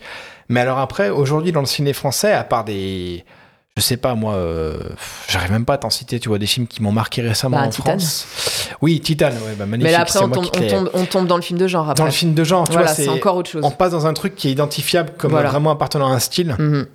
Que euh, ouais qu'est-ce qu'on a fait en bon Dieu? Les ch'tis tout ça moi c'est pas des trucs qui me parlent et Bon, bon, allez, ch'ti, tu passes un bon moment, tu sais ce que tu regardes après, voilà. Faut, Oui. faut savoir ce que tu regardes. Euh, mais bon, c'est vrai que voilà, tu as un peu l'impression qu'on tourne un peu en rond, quoi. Tu, tu sais à quoi t'attendre, on te donne exactement ce ça. que t'attendais. Alors, des fois, c'est très confortable et très agréable Mm. De... parce que ça pose le cerveau et que oui ça va mais très bon bien. il y a un stade il y a pas que ça je Mais c'est vrai que, ouais. rien que Alexandre Astier avec Camelot qu'on soit fan ou Mhm. pas moi j'ai mes réserves sur le film mais putain il a quand même une vision il a une façon de filmer il- la lumière machin tu te dis attends ça a de la gueule quoi. On, sait on sait euh, sortir sait nos carcans champ contre champ en France ce que Narco a fait à l'époque il y a Ouais. 18 ans. Et, euh, et je comprends pas d'ailleurs à ma connaissance il a eu aucune récompense. De, de- à ma connaissance j'ai rien trouvé Euh, bon, box-office mondial, 4 335 691 dollars pour un budget de 7, donc je pense qu'il n'est pas rentré dans ses frais euh, mondialement parlant, même Euh, si le euh, dollar euh, et le- l'euro sont différents, mais voilà. Et- mais il est sorti où à l'étranger? Parce que c'est un peu ça Je qui sais pas, je j'ai pas l'info, donc Est-ce que pas, c'est les euh, pays pas francophones, genre Suisse, euh, Je sais Belgique pas. euh, Je sais Est-ce pas. qu'un film, parce que tu vois, un film comme ça, il aurait été bien marketé. Amélie Poulain a, a une Ah bah, vraie euh, carrière euh, aux États-Unis. hein. C'est ça que t'as l'impression que si le budget marketing n'est pas à la hauteur, un film va inévitablement aura peut-être pas la même Ce- chance. Celui-là, je pense qu'il, aurait pu. euh, il aurait pu trouver un public outre-Atlantique, ça aurait pu être intéressant, un peu, un peu à la Amélie Poulain. Ils auraient pris ça un peu comme un- une curiosité Il y a d'ailleurs des, euh, des rumeurs de remake avec Adam Sandler qui, était, qui, qui ont fuité, comme quoi de, il de- Narco. de Narco qu'il envisagerait à l'époque hein, de Oh, avec Adam Sandler qui, serait en, en clope et euh, en reprenant le même scénar mais pas, de- pas de nouvelles Ouais, alors, San- alors Sandler est capable du pire comme du meilleur. ouais je sais pas si tu l'as vu euh, là on s'éloigne mais récemment les frères euh, j'ai oublié leur nom c'est terrible qui ont réalisé un film où il est vendeur de diamants Adam Sandler Pas vu ça. euh, ah, si j'ai pas le titre en plus euh, Uncut. Games Ah non, je connais pas Uncut du Games tout. en fait. C'est un, il, il, s'embourbe dans une histoire de, de deal de diamants avec un groupe machin et tout. Et Sandler, euh, excellent. Enfin, je l'avais Mais je pense que c'est un excellent acteur, Sandler. Ouais. Il, fait, il fait du Sandler Ouais. parce que le gars, à mon avis, d'une, ça lui rapporte beaucoup de sous et Oui. deux, il tourne tous ses films avec sa bande de potes. C'est ça. Donc euh, t'as envie de dire bah pourquoi tu ferais autre chose? Moi je comprends, hein, euh, je, je critique pas, mais je pense que c'est un très très bon acteur. Bah un Punch Drunk Love hein, déjà à la base Oui. c'était c'était pas mal. hein. Et, Et- voilà. Ça aurait été marrant de le voir en Gustave Klopp, je pense. Ouais, ça aurait pu être intéressant. Après il aurait pas fallu faire trop du Sandler non plus quoi. Parce que alors j'adore, mais quand tu regardes un Mr Deeds ou un Rien que pour vos cheveux, euh, Ah, rien que pour vos cheveux.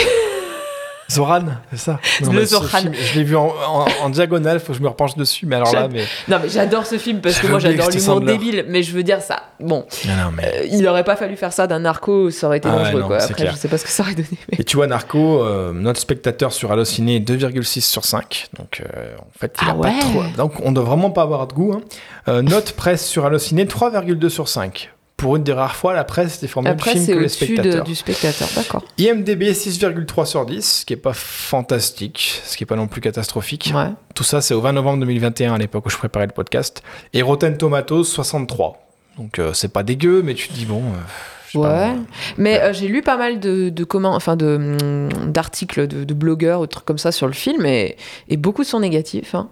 Euh, il disait qu'en gros il allait pas assez loin dans son délire. Moi je, là je vois pas en quoi. Est-ce que c'est pas dû au fait de quand est-ce que tu vois le film? Peut-être. Parce que ça, euh, on dit tout le temps, regarde aujourd'hui quand tu vas juger Citizen Kane ou euh, Oui, oui, La. Nuit du Chasseur, tu vois, tu ne peux pas le juger sans le remettre dans le contexte. Bah c'est évident. Tu montres Citizen Kane à un mec qui regarde que des films récents, il va se dire euh, Putain, c'est lent, qu'est-ce Mm, qu'est-ce- mm. qu'est-ce qu'il apporte ce film? Ouais, mais tu ne peux pas Mais faire abstraction du contexte. Oui c'est comme c'est comme euh, quand mes élèves me disent que Hitchcock c'est nul. Euh, tu leur dis bah oui mais bon tu regardes Saw tu, euh, tu les fous pas forcément. en euh, direct? Ah, moi, ouais, ah, si, direct, je dirais que d'accord. c'est une, euh, une heure de colle. On, on- on critique euh, Hitchcock, c'est une heure de colle. Euh, mais euh, du coup, On critique pas Hitchcock. on critique pas Hitchcock. Euh, Ah ouais, si tu me dis Hitchcock et, et Spielberg, là, c'est bon, t'es t'es en colle jusqu'à la fin du mois. Mais du coup, non, je rigole, mais je veux dire, c'est. Oui, je comprends que pour eux, ce soit pourri, Psychose. Si t'as si t'as biberonné à saut et voilà, tu, tu dois trouver ça bien lent et bien mou, Oui, évidemment. quand tu comprends que Psychose, c'est la base du film Mais c'est ce que je leur dis, toutes les tu bases. te rends compte ben, que tous les films de slasher, euh, ils, viennent, ils viennent de Psychose à la base, en fait. Quoi. Même, même Shyamalan, on aura peut-être oui. l'occasion d'en parler un jour, mais je veux dire, euh, l'influence de Hitchcock et du retournement, moi, Psychose, euh, il a réussi à me surprendre. Mais je oui. l'avais jamais vu il y a encore deux ans.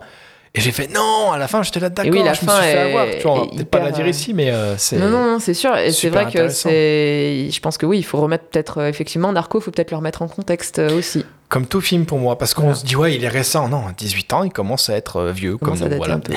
C'est sûr. Ça, c'est Bah fait. oui. Et du coup, bah, si vous voulez visionner le film, euh, il est visible, ben, il est trouvable en DVD, pas en Blu-ray, à ma connaissance. Il est dispo sur Canal VOD, Orange, OCS. Je précise qu'on n'a aucun intérêt à les citer, c'est juste Ouais. pour vous vous pouvez les trouver. Donc euh, voilà. Bah, moi, j'ai fait le tour sur Narco. Moi aussi. Donc euh, sur ce, on vous souhaite d'avoir aimé ce, podcast. On vous souhaite, comme Gus, de profiter d'une vie simple et euh, de ne pas chercher à être un héros nécessairement, parce que le film, on peut, on peut vous inviter à le voir pour ça aussi. Oui. C'est vraiment, de mon point de vue à moi, une éloge un peu de, un peu de la simplicité retrouvée, tu vois, quelque part. bonheurs du quotidien. Voilà, Qu'on- ce qu'on trouvait un peu, ce qu'on retrouve un peu dans le grand bain aussi de Lelouch, euh, ce qu'il a fait après. Il faudra vraiment que je le vois. Un petit mot sur Tristan Orouet, de ce que j'ai Oui. trouvé. Bon, il est encore actif sur quelques projets, mais je n'ai, je suis très surpris. J'ai pas compris pourquoi on n'avait pas revu de projet Orouet Lelouch. Est-ce Oui. qu'ils n'ont pas trouvé leur compte? Est-ce qu'ils ont été un peu écœurés? Je sais pas. euh, Est-ce Est-ce que le louche, sa carrière a beaucoup décollé et du coup il a été très occupé En tant qu'acteur, c'est vrai qu'il a décollé. On Ouais. l'a vu de partout. euh. On l'a vu dans le Grand Bain, on l'a vu dans Bac Nord, on l'a vu dans Le Petit Mouchoir, si je dis pas de bêtises, oui, de Canet oui, aussi. oui, de Canet aussi, ouais. Donc euh, c'est, que- oui. Est-ce qu'il a moins eu le temps de s'y consacrer mais... Est-ce qu'Orouet a préféré euh, vivre une vie simple, loin de... Moi, j'attends, que ça. J'attends de voir un, un Ouais. second film de eux deux parce que je me dis ça pourrait être, ça, pourrait être, génial, quoi. En plus, ouais, vu que le louche a un peu plus de notoriété, ils auraient peut-être un budget encore plus. Ah, mais complètement, quoi. Mm. Complètement. Bah écoute, merci Marie. Merci, RM. Et donc, le, le prochain podcast qu'on abordera, ça sera un hors série où on évoquera un peu plus librement les films qui ont marqué notre enfance. voilà. Voilà. Merci Marie. Merci.